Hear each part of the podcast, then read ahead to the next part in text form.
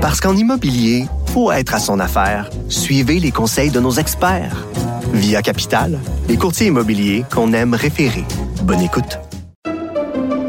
Pendant que votre attention est centrée sur cette voix qui vous parle ici, ou encore là, tout près ici, très loin là-bas, même très, très loin. Celle de Desjardins Entreprises est centrée sur plus de 400 000 entreprises partout autour de vous.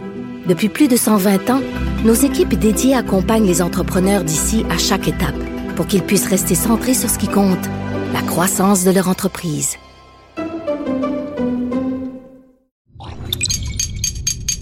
Cube Radio.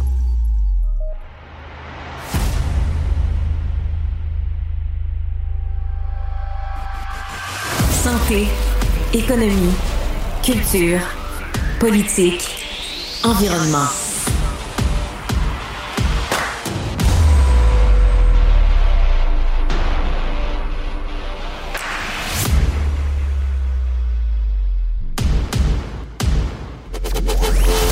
Premier contact avec l'actualité. Déterminé, enraciné, ancré. Philippe Vincent Foisy. Jeudi 15 juin, bienvenue à Cube Radio. J'espère que vous allez bien. Vous avez passé une belle journée, que vous allez passer une belle journée aujourd'hui. Avertissement de ciel qui pourrait être smogueux cours des prochains jours. Euh, un avertissement avec les vents qui tournent. Le ministre Bonnardel dit faites attention au cours des prochains jours. pourrait avoir cette fumée des feux de forêt qui descendent vers Québec, vers Montréal. Donc, faites attention, fermez les fenêtres. La qualité de l'air qui pourrait être très mauvaise au cours des prochains jours. Je regarde la météo pour les prochains jours. Dans la grande région de Montréal, euh, c'est pas une météo pour accrocher votre linge. Peut-être que justement, on va passer les prochains jours à l'intérieur, malheureusement pour ceux et celles qui vont aller euh, au Grand Prix. Pour le bel sur Quivillon, qu'on regarde avec attention en espérant de la pluie, malheureusement, pas grande pluie prévue. Je regarde pour la prochaine semaine, pour le bel sur Quivillon, puis il y a des averses éparses dimanche. C'est tout. Le reste, c'est du soleil. Là, il y a une tendance qui s'annonce pas super belle. À partir de la semaine prochaine, du 28, du 30, du 31, avec du soleil, ça veut dire beaucoup de chaleur. On va sécher encore. Donc, ceux qui pensaient pouvoir retourner chez eux dans les 72 prochaines heures, je ne sais pas. Je- J'espère sincèrement que tout le monde va pouvoir retourner à la maison. Mais ce qu'on voit, c'est que ça risque quand même d'être compliqué par endroits, notamment avec la météo qui ne nous aide pas. D'ailleurs, article dans la presse sur la qualité de l'air à Montréal, 33 jours où la qualité de l'air était mauvaise à Montréal en 2022. Donc, on retourne à des niveaux pré-pandémie. Pourquoi? Il y a plus de voitures? Mais on nous dit aussi que les feux d'artifice, ces feux d'artifice qu'on voit à la ronde, ça dégrade de beaucoup la qualité de l'air, notamment dans des quartiers comme Hochelaga, où le taux particules fines après les feux les feux d'artifice est pire que ce qu'on avait à New York le 7 juin dernier à cause des feux de forêt. La qualité de l'air était assez mauvaise. Donc, ça amène cette réflexion-là. Pour l'instant, la ville n'a pas l'intention d'annuler les feux d'artifice, mais en même temps, on voit que ça pose des problèmes. Ça pose des problèmes pour la respiration, pour la qualité de l'air, mauvaise qualité de l'air, mais c'est des problèmes de santé pour des jeunes, pour des personnes âgées. 33 jours, c'est un mois dans l'année. C'est quand même pas mal de jours où la qualité de l'air est mauvaise. Sinon, à une journal de Montréal ce matin, le bureau d'enquête qui a travaillé sur les fax. Pour ceux qui ne savent pas c'est quoi les fax, on va peut-être juste mettre un petit bruit, là, ça va vous rappeler quelque chose. Ça ressemble à ça, quand vous décrochez le téléphone. Modem qui. Pour ceux qui n'ont aucune idée c'est quoi, c'est... Donc, on peut imprimer des papiers. Ces papiers qu'on remet dans l'imprimante et qu'on envoie à quelqu'un grâce à un numéro de téléphone et ça va imprimer les papiers du côté de la personne. Moi, j'ai un fax, je vous envoie un fax dans votre machine, la machine va imprimer ce que moi j'ai fait imprimer d'abord pour ensuite vous le photocopier pour vous l'envoyer. Donc, c'est comme un courriel, mais bien plus compliqué. Le réseau de la santé fonctionne encore avec des fax. On avait été surpris pendant la pandémie. On s'était dit, voyons, ça n'a pas de bon sens, c'est archaïque. François Legault disait, Hey, mes enfants savent même pas c'est quoi un fax. Première fois que vous avez envoyé un fax, c'est assez compliqué, vous allez voir, mais c'est pas si pire que ça. Quand vous le faites, vous faites comme wow, wow. Puis ça arrive où? Dans le réseau de la santé. Vous ne pouvez pas envoyer un courriel. Vous avez une prescription d'un médecin par courriel. Vous ne pouvez pas l'envoyer à quelqu'un d'autre par courriel. Non, non, non. Il faut l'imprimer, puis il faut la faxer. On aime ça quand c'est un petit peu plus compliqué. Et là, ce qu'on voit, c'est qu'il y en a encore pas mal des fax dans le réseau de la santé. Que des médecins s'envoient des fax d'un étage à l'autre plutôt que de s'envoyer des courriels. Qu'on n'a pas, pour changer tous ces systèmes-là, ce serait hyper compliqué. En fait, au contraire, on voit une augmentation du nombre de fax qui sont envoyés. Il y a une pharmacienne qui est interviewée par nos collègues du journal qui dit J'ai vu le nombre de fax reçus doubler depuis les dernières années à cause de la télémédecine. Tu dis, OK, ben la télémédecine, normalement, devrait nous aider à avoir moins de fax. On amène la technologie. On n'est même plus obligé de voir le médecin en personne, mais on a encore ces besoins-là de papier imprimé, envoyé par fax. Et le gouvernement nous avait promis en 2023, ce serait la fin du fax dans le réseau de la santé. Et qui on avait mis sur ce dossier-là? Le Wayne Gretzky de ce gouvernement. Le Mario Lemieux du gouvernement. La star, la vedette, le conseiller numérique du gouvernement, Éric Kerr. C'est Éric Kerr qui devait faire cette transformation-là. Encore une fois, chapeau. Chapeau. Le nombre de fax a doublé. Bravo. Ce qu'il faut saluer quand même? Bon, c'est pas du tout dans la bonne direction, mais quand même, il y en a plus. Des fois, quand il y a plus de quelque chose, c'est sûr que ça doit être bon. Alors, on salue Eric Kerr qui va continuer de faire des formations sur les fax aux nouveaux médecins. Sinon, dans le journal, on apprend aussi que Transport Québec est à pied d'œuvre pour enlever les graffitis partout sur l'échangeur turco.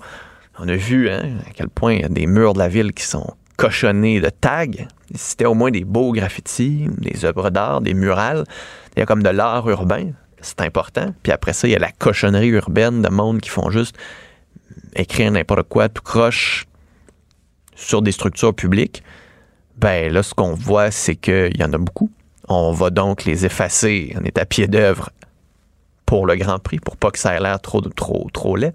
Je me dis, c'est quand même dommage pour les touristes qui vont penser que Montréal est une ville propre, une ville sans compte, parce qu'on avait aussi demandé à les entrepreneurs de la ville d'arrêter des chantiers pour éviter qu'il y ait trop de congestion. Hey, ces pauvres touristes-là, ils n'auront pas la vraie expérience de Montréal. Et c'est dommage pour eux. On va leur vendre un peu du vent.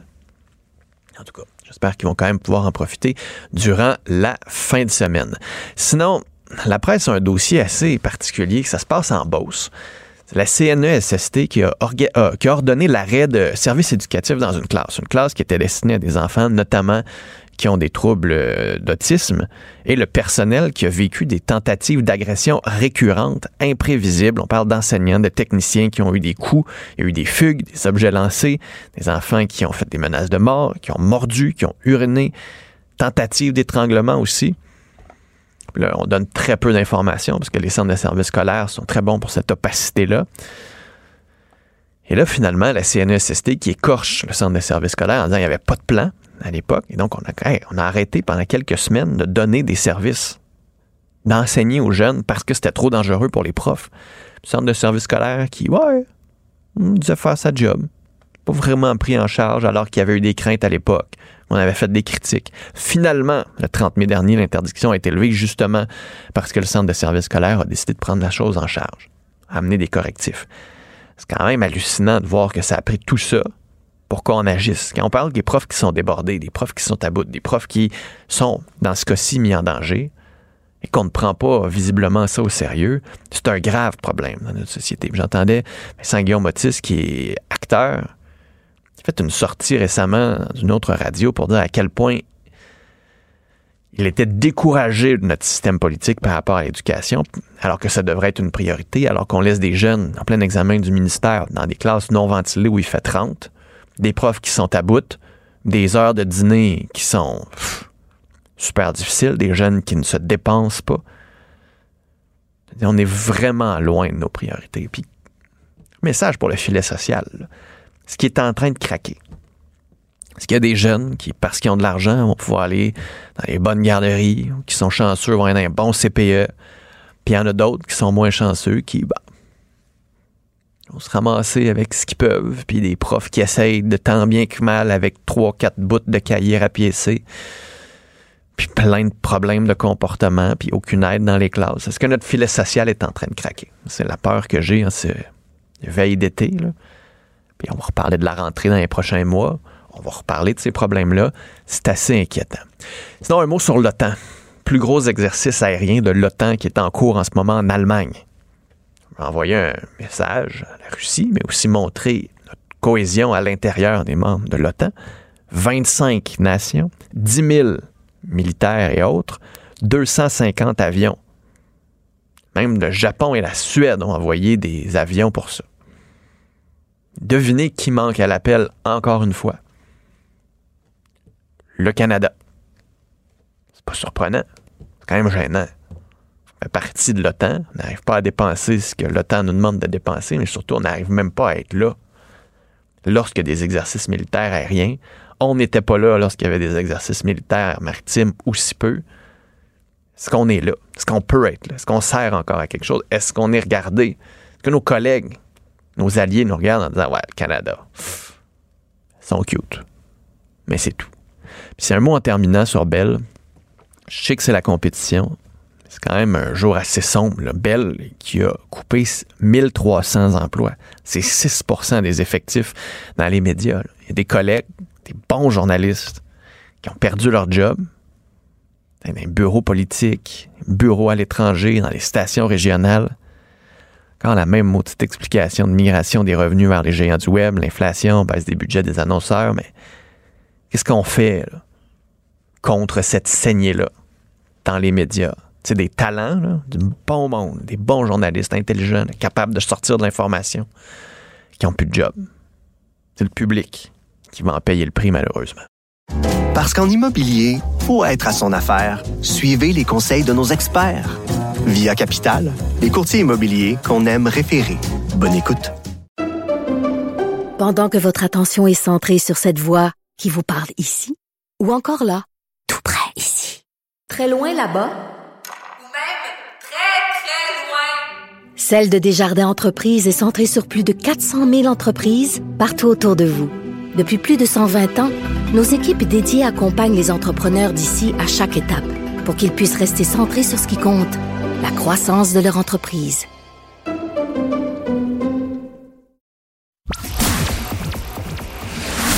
Journaliste engagé, il propose des solutions.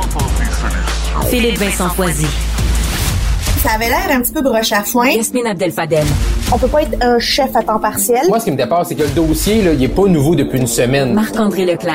Il n'a pas de règles. Et ça, quand il n'y a pas de règles. La rencontre. Il va falloir s'accrocher à quelque chose qui est ancré dans la réalité des Québécois. Non, non, mais elle l'a dit, c'est irréprochable. hein. Sa gestion est irréprochable. Il faudrait qu'il sourie, qu'il a l'air plus enjoué.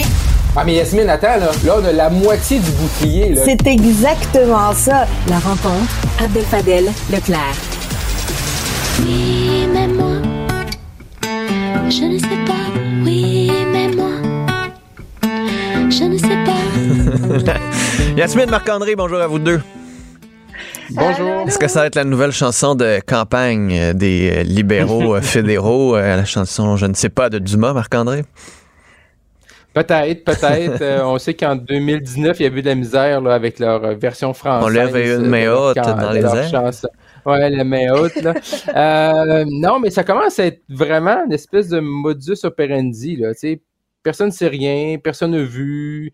Euh, la fonction publique envoie des courriels, envoie des messages ou les services correctionnels dans le cas de Paul Bernardo, puis on le sait pas, on l'a pas vu. Les employés l'ont vu, mais le ministre n'a pas été mis au courant. Euh, sur l'ingérence chinoise, Bill Blair dit ben moi, le SCRS me l'a pas dit, mais là, David Vigneault du SCRS dit ben on, y en- on l'a envoyé au ministère, puis on a dit également assurez-vous de, de- d'informer le ministre. Là. À ça parce que si on prend là, cas par cas, si on prend le cas de, de Marco Medicino, là, ministre de la Sécurité publique, là, si c'est vrai là, que ses employés, son équipe, dans son, pas les fonctionnaires, là, les, les, les employés politiques, que le ministre choisit, là, tu choisis un chef de cabinet, puis après Mm. ça, t'embauches les autres personnes, ben si c'est vrai, moi, je- ce matin, je veux savoir qui perd sa job, là?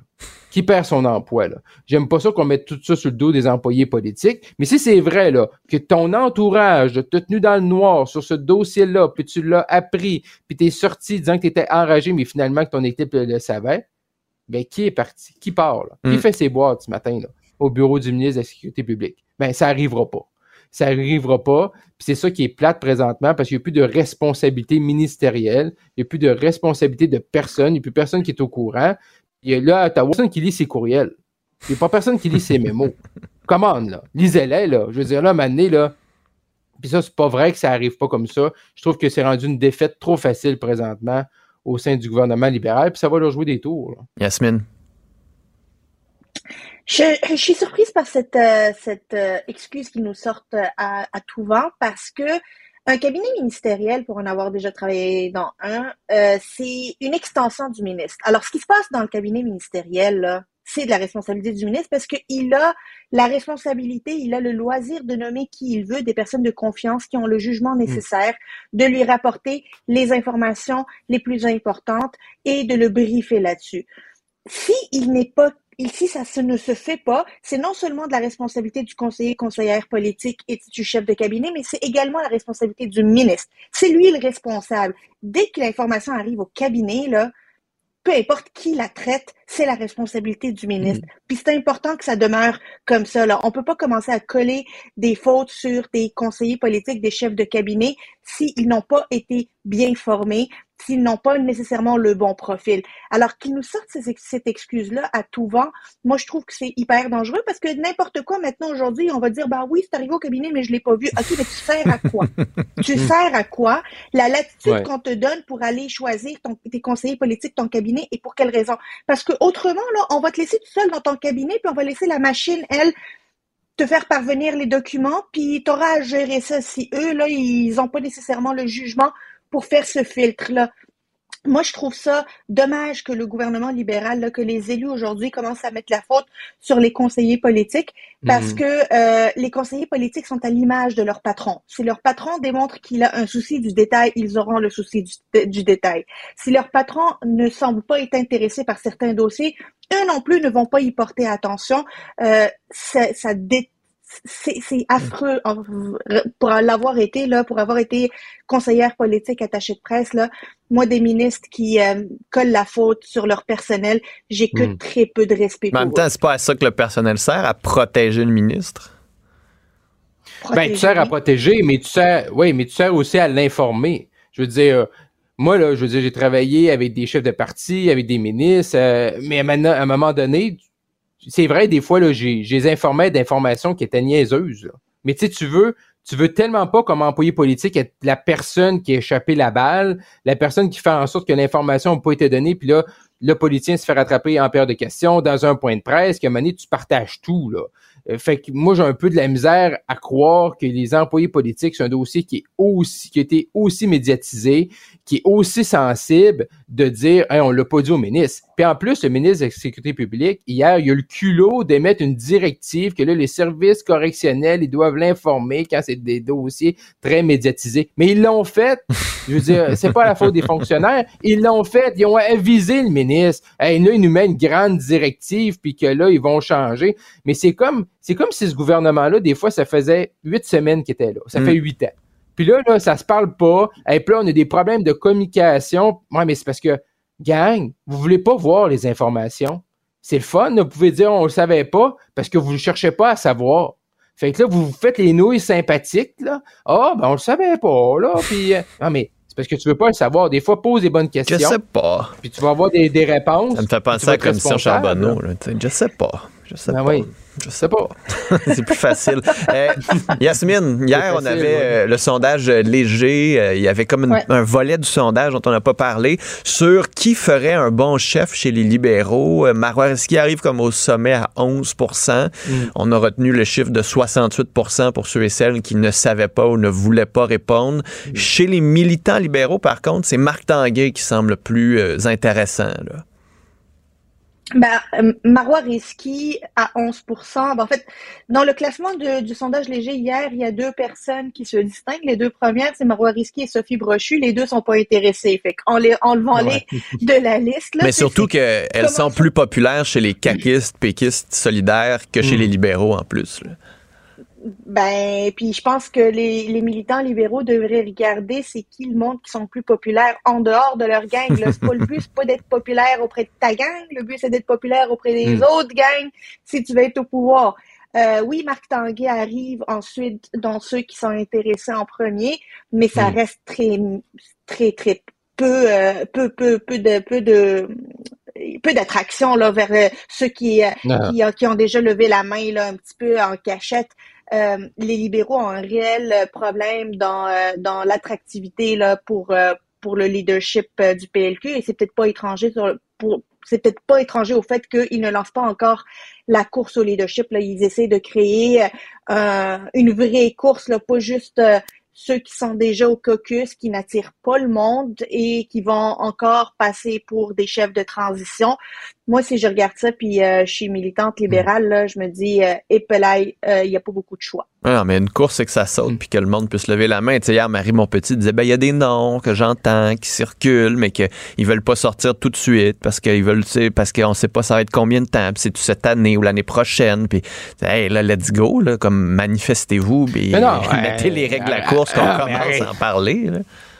Ben oui, mais c'est parce que là, il voit, je sais pas s'il voit l'état des sondages, c'est catastrophique, puis là, il continue comme ça. Là, Marc Tanguay bénéficie au sein des libéraux le fait qu'il est chef intérimaire pour avoir un peu les projecteurs sur lui. Mais sinon, déclenchez-la. Là, Ben. Ils ont perdu leur temps avec leur comité de relance. Puis là, oui, il faut mettre toute l'importance sur le comité de relance. Parfait, fais-en un, puis fais des consultations, consulte ton monde. J'ai pas de problème avec ça. Mais l'important, c'est ta course à chefferie. Ça veut pas dire d'annoncer les règles puis que ta, ta course d'école demain matin. Mais au moins, annonce-la. Ça va faire de l'action. Les gens vont se positionner. Ça va forcer des réflexions. Euh, mais c'est sûr que présentement, dans, les son- dans le sondage léger, c'est sûr qu'on voit pas de on voit pas de, de miracle. là. Pour un pour qui c'est inquiet, on parle un peu, c'est mon chef de régie, hein, parce que chez les libéraux, il est à 60% mais si tu regardes chez les, euh, les électeurs conservateurs d'Éric Duhem, il est à 7% Fait qu'il n'y a pas personne dans son parti qui voit mon chef de régie comme un chef, mais du côté du PCQ, il y en a quand même 7% Fait que peut-être, peut-être M. Desrégis, peut-être il n'est pas dans le bon parti. Ouais, mais attends, moi j'ai trouvé une autre information super cool dans ce sondage-là là, que je voulais partager avec vous. 19% des électeurs péquistes sont contre la souveraineté. Ah Oui, c'est vrai. Un électeur péquiste Mm. sur cinq est contre la Mm. souveraineté. Bon. Y Ça, des, souverainistes au Parti libéral ou ça, y en a plus non plus? Il y en a 7%, Euh, 7% de souverainistes chez le Parti libéral du Québec. T'es au Québec, c'est. Au Au Québec. Euh, vote électronique euh, aux élections municipales, euh, il y a des villes qui commencent à s'y intéresser. là. c'est- euh, Quoi? Non, mais en fait, là, il y a- pouvoir voter par a un fax. projet, là. Ouais, par Internet. Mais c'est qui qui s'occupe de ça, là? C'est Eric Kerr? Le Wayne Gretzky du gouvernement.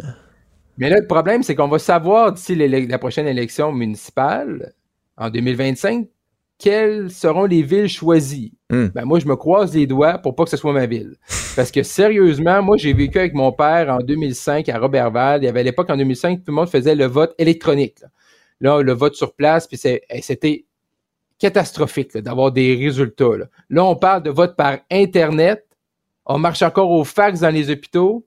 On a vu avec euh, ça clique, sérieusement, là, je veux dire, on n'aura pas de résultats là, dans, dans, dans la même année. Là. Non, mais en même temps, on, en parle on tout de suite. on en parle tout de suite pour que les gens puissent ouvrir leur compte, pour qu'Éric Kerr ait deux ans pour régler les problèmes qui sont pas des Ben problèmes, non. pour qu'on lui lance des éloges. Et après ça, on va être prêt. là. Euh, D'ici Hey, 2050, le Bill là. Gates québécois, là. le Bill Gates québécois qui va nous organiser Le Steve ça, Jobs. Le Steve Jobs. Écoute, moi, je m'inquiète, là, que je vois ça, vote électronique, puis qui est là au ministère de la Cybersécurité et du Numérique, puis je suis comme, euh, vous êtes vraiment sûr que la démocratie doit aller là-dessus? Laissez-le se pratiquer dans d'autres dossiers, là. Ah Laissez-le oui. se pratiquer, puis comme, Tu sais, qu'il fasse la mise à jour de son ordi, de son téléphone. Genre, sais, la mise à jour de nuit, là, tu sais, qui, Hum. qui, qui l'apprennent à connecter son téléphone sur le Wi-Fi, là, comme, commençons par ça, tu sais, il y a comme des étapes avant de se lancer dans la démocratie numérique. Moi, la démocratie numérique me fait peur parce qu'après tout, c'est la démocratie puis c'est à la base de tout.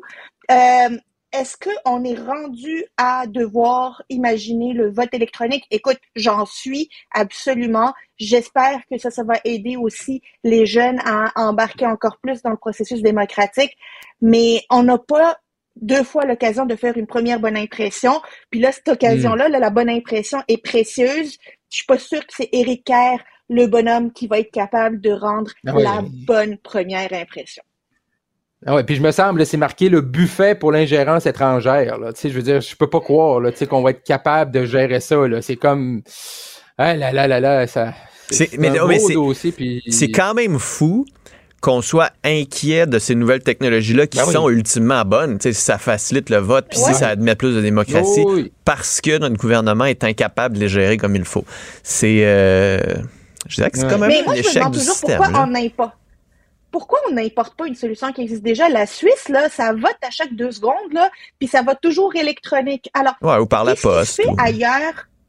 Ou par la poste? Ben, il y a des moyens qui, qui ont déjà été implantés ailleurs. Pourquoi on ne suit pas ce qui a bien fonctionné ailleurs? Demandons Ah. à IBM. Au Québec, à IBM. On est au Québec, Québec, cite la gang. Hey. Ouais, À la demain. gang. Pas comme ailleurs, là. Bye bye. salut. Ce segment est aussi disponible en vidéo sur l'application Cube ou le site cube.ca. Parce qu'en immobilier, faut être à son affaire. Suivez les conseils de nos experts. Via Capital, les courtiers immobiliers qu'on aime référer. Bonne écoute. Pendant que votre attention est centrée sur cette voix qui vous parle ici, ou encore là, tout près ici, très loin là-bas, Ou même très, très loin. Celle de Desjardins Entreprises est centrée sur plus de 400 000 entreprises partout autour de vous. Depuis plus de 120 ans, nos équipes dédiées accompagnent les entrepreneurs d'ici à chaque étape pour qu'ils puissent rester centrés sur ce qui compte, la croissance de leur entreprise.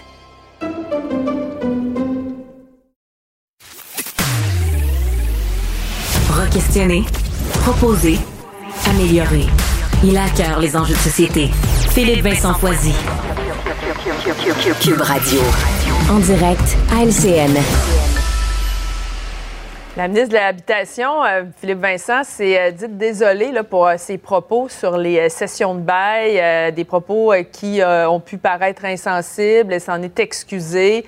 Et là, on parle juste de ça en ce moment, alors que le problème, c'est vraiment réel en ce moment et c'est un gros problème. Oui, ben la crise du logement, euh, elle est importante. Ça fait quand même un petit moment qu'on en parle. La CAQ euh, n'a pas semblé euh, sincèrement s'en préoccuper. Là. Au début, on refusait de reconnaître qu'il y avait une crise du logement. Ouais. Ça a pris des années avant qu'on le dise. Euh, Il n'y a pas eu grand-chose dans les derniers budgets là, pour vraiment s'attaquer à la construction de nouveaux logements. Et là, France-Hélène Duranceau, à la fin de la session parlementaire, a comme fait un projet de loi, là, puis elle l'a lancé, puis elle est partie après ça euh, en congé pendant, euh, pendant l'été. Mais ce projet de loi-là avait quelques surprises dont on n'avait jamais entendu parler de la part de la CAQ, là. notamment la, fait, la fin des sessions de bail. Puis, tu sais, j'en avais parlé un peu en Ouais. début de semaine, qui est un outil en ce moment utilisé pour essayer de garder les loyers bas. Donc, un locataire qui passe son bail à un autre locataire pour éviter des hausses de loyer. Parce que ce qu'on voit en ce moment, c'est quand on met fin à un bail, ben, les propriétaires augmentent quoi 3, 4, 5 fois plus le loyer que si il y avait euh, si le bail se perdurait. Donc ça fait en sorte que ça fait monter énormément les loyers en ce moment alors qu'on est en pleine crise du logement, il y a une pénurie de logements donc les locataires n'ont pas vraiment le luxe de refuser, même pas le luxe non plus de contester parce que normalement selon la loi, ben, un, propriétaire ne pourrait pas faire des augmentations de loyer trop élevées. Il est obligé de dire ben voici le dernier loyer, voici l'augmentation, puis si c'est trop élevé, il faut que je l'explique, puis s'il n'y a pas d'explication, mais je peux pas le faire. Mais les locataires, on s'entend dessus Mm. Mais là, on n'ose pas refuser Ben, parce qu'il y a pas tellement pas de logements qu'on Ben va se retrouver à la rue. C'est ça. Puis là, France-Hélène Duranceau qui expliquait cette mesure de cession de bail en disant aux locataires, ben, si vous n'êtes pas content, investissez en immobilier. Je- je- ça m'a ça m'a vraiment, je- je- ça m'a jeté en bas de ma chaise. Là. Je, veux dire, je pensais à la mère monoparentale, là, aux étudiants là, qui n'auront peut-être pas de loyer au cours des prochains jours, là, après le 1er juillet. C'est ça le message, là? Avec l'inflation, avec le marché qui est parti en fou, avec possiblement une bulle immobilière, vous leur dites, vous, là, avec vos enfants, vous n'arrivez même pas à joindre les deux bouts, investissez en immobilier. C'est pas juste dire j'étais un petit peu pas sensible, c'est un extrême manque de sensibilité au même niveau que Ah Bernard Drinville qui regardait les gens du devoir pour dire vous comparez vraiment le travail des profs avec celui des ministres puis des députés? Il y a, il y a un grave manque de sensibilité euh, du côté de la- certains ministres de la coalition Avenir Québec. Ils vont devoir faire attention pour pas que ça devienne une marque de commerce du côté de ce gouvernement-là. Puis, tu sais, je regardais le projet de loi. Oui, il y a des mesures pour encadrer les évictions. Mais il n'y a rien là-dedans de vraiment structurant. Il n'y a pas de registre des loyers, par exemple, d'un côté. Il n'y a rien pour les propriétaires non plus pour avoir un acompte de protection. C'est d'avoir un mois, par exemple, de loyer de plus pour éviter que les locataires saccagent tout. Il n'y a rien de ce que les deux groupes de chaque côté demandaient. Il n'y a rien pour réformer le, tribunal administratif du logement. Tu dis, ben, ça sort d'où ces idées-là? Il n'y a rien de très structurant pour le problème en ce moment. Puis en plus, elle s'est ajouté un manque de sensibilité dans tout ça et des excuses. Donc vraiment, ça part très mal pour la ministre. Parlons euh, d'Erin O'Toole, qui est sur le point de quitter la vie politique. Euh, En début de semaine, il a donné ce qui aurait été probablement son dernier discours en Chambre. Tu voulais revenir là-dessus. Oui, fort probablement son plus beau discours et son, le discours que chaque Canadien devrait prendre quelques minutes là, pour écouter. Parce que, bon, M. O'Toole, on le sait, ancien chef conservateur, s'est fait poignarder dans le dos par l'équipe de Pierre Poilievre dans tout le dossier euh, des camionneurs, justement parce qu'il n'était pas assez extrême. Il, a livré un beau discours pour rappeler certains euh, principes de base, notamment celui de la discussion, celui de la démocratie, celui de ne pas mettre des groupes, euh, d'opposer certains groupes par rapport à d'autres. Par exemple, il a reproché au gouvernement d'ostraciser les chasseurs, mais aussi reproché à son équipe de virer dans les théories du complot, notamment contre des grandes instances comme l'ONU, Forum économique mondial en rappelant que ces instances-là servaient à quelque chose, servaient à ce qu'on ne répète pas les erreurs du passé. Il a aussi dit, en ce moment, on voit un grave problème avec les réseaux sociaux. Il dit, j'ai peur qu'on ce soit le début de la fin pour notre démocratie à cause des réseaux sociaux, parce qu'on n'est plus capable de se parler, parce que dans ce Parlement, on préfère les likes au nombre de vies qu'on est capable de changer. Donc, je pense que ce genre de discours-là devrait être entendu, mais surtout devrait être appliqué en politique aujourd'hui, et c'est malheureusement de moins en moins le cas, parce que justement, comme il dit, on valorise les likes, les clics, ce qui fait crier, ce qui fait réagir, plutôt que ce qui est profond et ce qui peut changer les choses comme il faut. Parlons maintenant de l'OTAN euh, qui tient en ce moment euh, ce qui est probablement le plus important exercice aérien de son histoire, euh, le Air Defender, qui va se dérouler jusqu'à 23 juin, je pense. Donc, 25 nations, 250 avions, pas de Canada. C'est. euh, Est-ce que tu es surprise? Est-ce qu'on est surpris? J'ai vu la, j'ai Bon, on en a parlé à quelques reprises, toi et moi, de, de, de la situation euh, de l'armée au Canada, entre autres. Ben oui, puis en plus, c'est l'aviation. On a de la difficulté avec nos F-18. On a de la difficulté à changer Mhm. la flotte. Moi, c'est décevant. C'est un peu gênant aussi de savoir que on est le plus gros exercice de l'OTAN. On n'est pas là, que le Japon et la Suède sont même pas dans l'OTAN et eux participent à cet exercice-là. Il y avait un exercice naval aussi où on avait envoyé quelques personnes. Donc, le Canada, en ce moment, quand on disait le Canada est de retour, si c'est ça que ça veut dire, ça veut plus dire grand-chose. Et comme allié, comme puissance moyenne où on devrait être capable de tirer sur certaines ficelles, va falloir qu'on commence à agir parce qu'en ce moment, on parle beaucoup, on fait de l'esbrouf politique ici pour faire de la petite politique, alors qu'on n'agit pas. Et ça, ben, malheureusement, ça paraît encore et ça nous fait mal paraître à l'international. Il est temps que ça commence à nous faire mal paraître politiquement ici aussi pour que les Canadiens mettent de la pression sur leur gouvernement. là. Merci, Philippe Vincent. Hey, à demain. Bonne journée. Culture et société.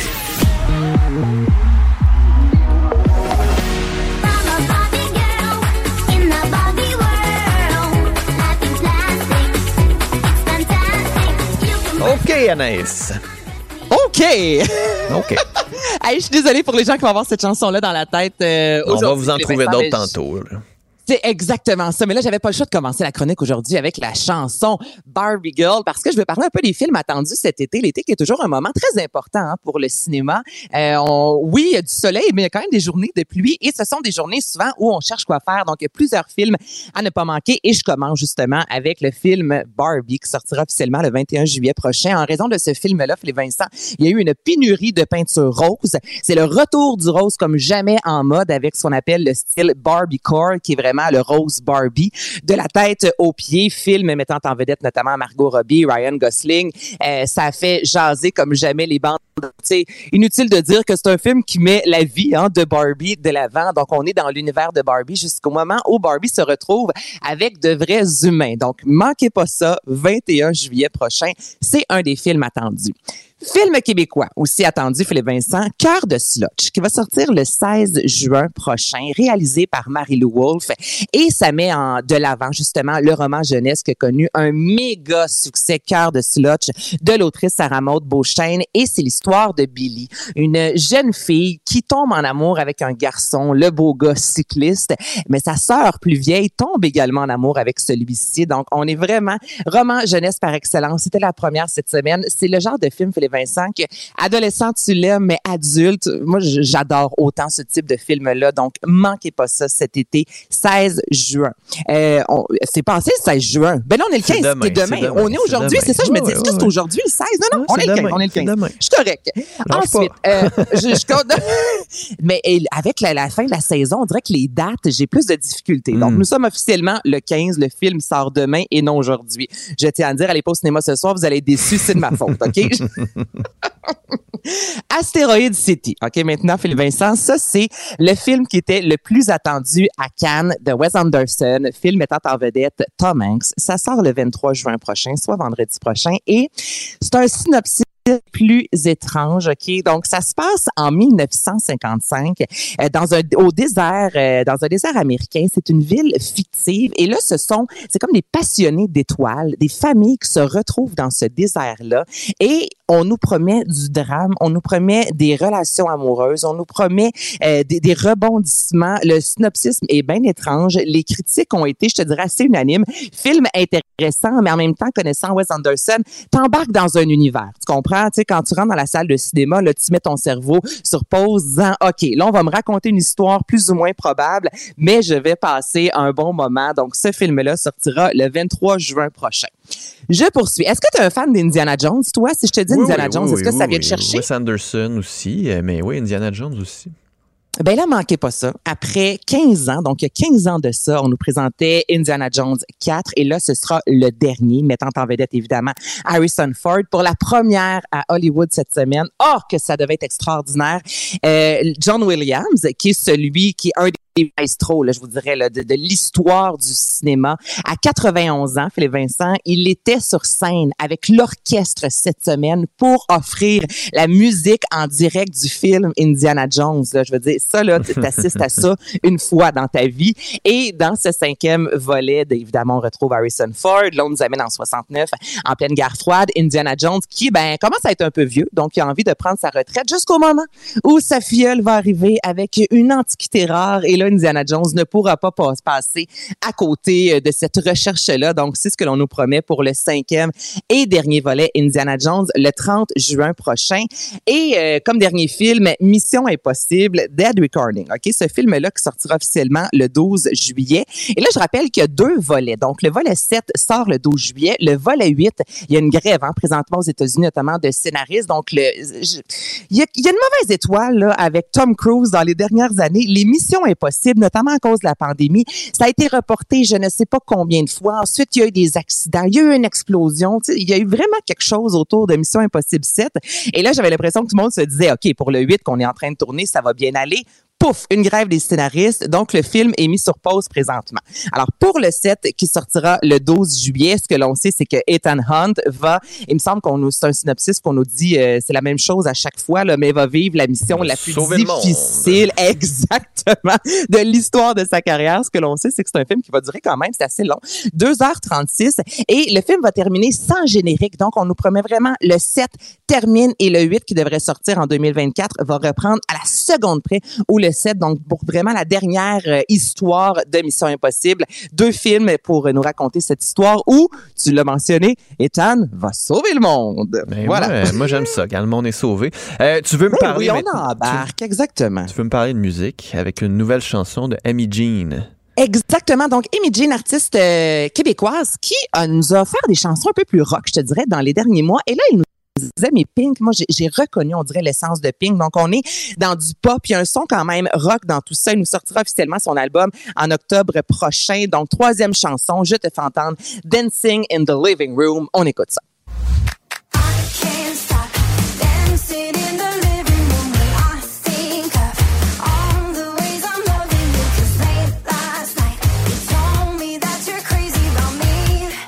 Ouais, je comprends ce que tu veux dire.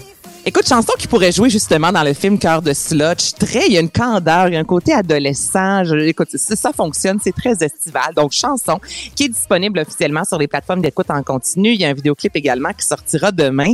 Et je voulais terminer, Philippe Vincent, avec Dumas, qui sera ce soir au Franco. Et vraiment, je trouve que cette année, les francopholies se dépassent. euh, hier, c'était vraiment le rap québécois qui était mis de l'avant avec des mosaïens de ce monde sans pression, loud, qui était sur scène sur les médias sociaux. C'était la folie et j'ai l'impression que ce le sera également ce soir puisque Dumas va euh, célébrer les 20 ans de l'album Le cours des jours, album sorti le 28 avril 2003 et avec cet album-là en 2003, il est en nomination comme album rock de l'année à la disque. En 2006, soit trois ans plus tard, il recevait une certification disque d'or toujours pour Le cours des jours et en 2022, ça fait pas longtemps, il est en nomination comme spectacle de l'année avec Le cours des jours, un album sur lequel qui était son deuxième qui a vraiment marqué, moi je te dirais, l'industrie musicale québécoise. Et c'est un album qui, encore récemment, disant l'entrevue au Journal de Montréal, moi je, je ne retoucherais pas, même si on me donnait la chance de retourner en studio pour modifier un peu, je le ferais pas. Cet album-là, je trouve qu'il est parfait, je changerai absolument rien. Sa chanson favorite et la pièce Gère, donc à voir ce soir gratuit au Franco. Et j'avais envie ce matin qu'on qu'on s'offre un petit medley, je te dirais un pas pourri des chansons qu'on retrouve sur le cours des jours. On écoute ça. On se laisse là-dessus, Anaïs. Oui, salut. En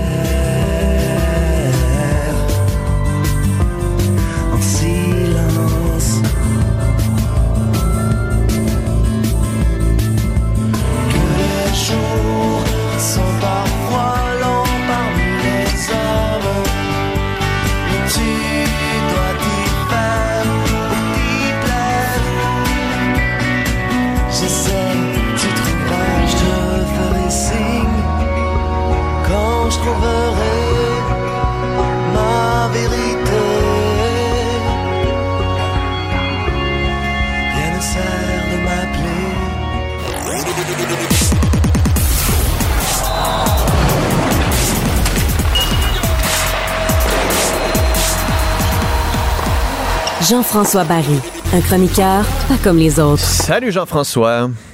Salut Philippe Vincent. Bon, il y a des nouvelles du Canadien.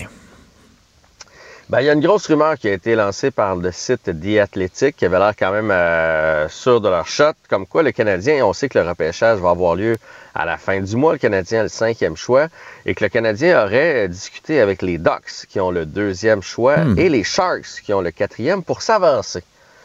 Euh, de- d'inclure évidemment leur, soit leur cinquième ou leur 31e choix pour aller chercher le choix de ces deux équipes-là. La grosse rumeur, c'est que ce serait le 5. Donc, tu, mettons, si toi, tu es les Ducks, tu me donnes ton 2, je te donne ton 5. Donc, moi, je m'avance de 3, toi, tu recules de 3, ce qui n'est pas la fin du monde, et on ajoute euh, des joueurs. Mais c'est peut-être un autre choix. Peut-être que le Canadien voudrait repêcher deux fois dans le top 5, ce qui serait extraordinaire. J'ai comme la difficulté à voir pourquoi les Ducks feraient cet échange-là, parce que les, les Ducks, là, c'est une équipe qui commence à être drôlement bien bâtie. Là. Il y a énormément de bons joueurs là-bas. Fait que les autres, ils vont y aller pour le coup de circuit. Les autres ont tout intérêt à prendre le meilleur joueur disponible. Ah, Par contre, les Sharks, eux autres sont vraiment en reconstruction. Et il n'y a plus rien dans ce qui s'en vient dans les mineurs et tout ça. Fait que eux autres pourraient être tentés. Mettons qu'on leur dit on vous donne notre 31e et notre 5e en échange de votre quatrième. T'sais, Eux autres pourraient être tentés, mais en même temps, je me dis, mais quel joueur, Philippe Vincent, va être disponible au 4 et ne le serait pas au 5? tu sais? C'est pour Ouais. une position. Est-ce que ça vaut la peine? En tout cas, ça va être à suivre. Mais si on pouvait avoir le quatrième et le cinquième, là, ça deviendrait intéressant. Ben, c'est peut-être ça. C'est peut-être ça que le Canadien essaie de faire parce que ce serait pour Will Smith. Là. Je t'en avais parlé après la conférence de Kent Hughes. Il est revenu sur Will Smith. C'est un joueur qu'il connaît bien parce qu'il a évolué dans les collèges américains. Mm. Et de plus en plus, je trouve que ça a l'air d'être le joueur ciblé par le Canadien.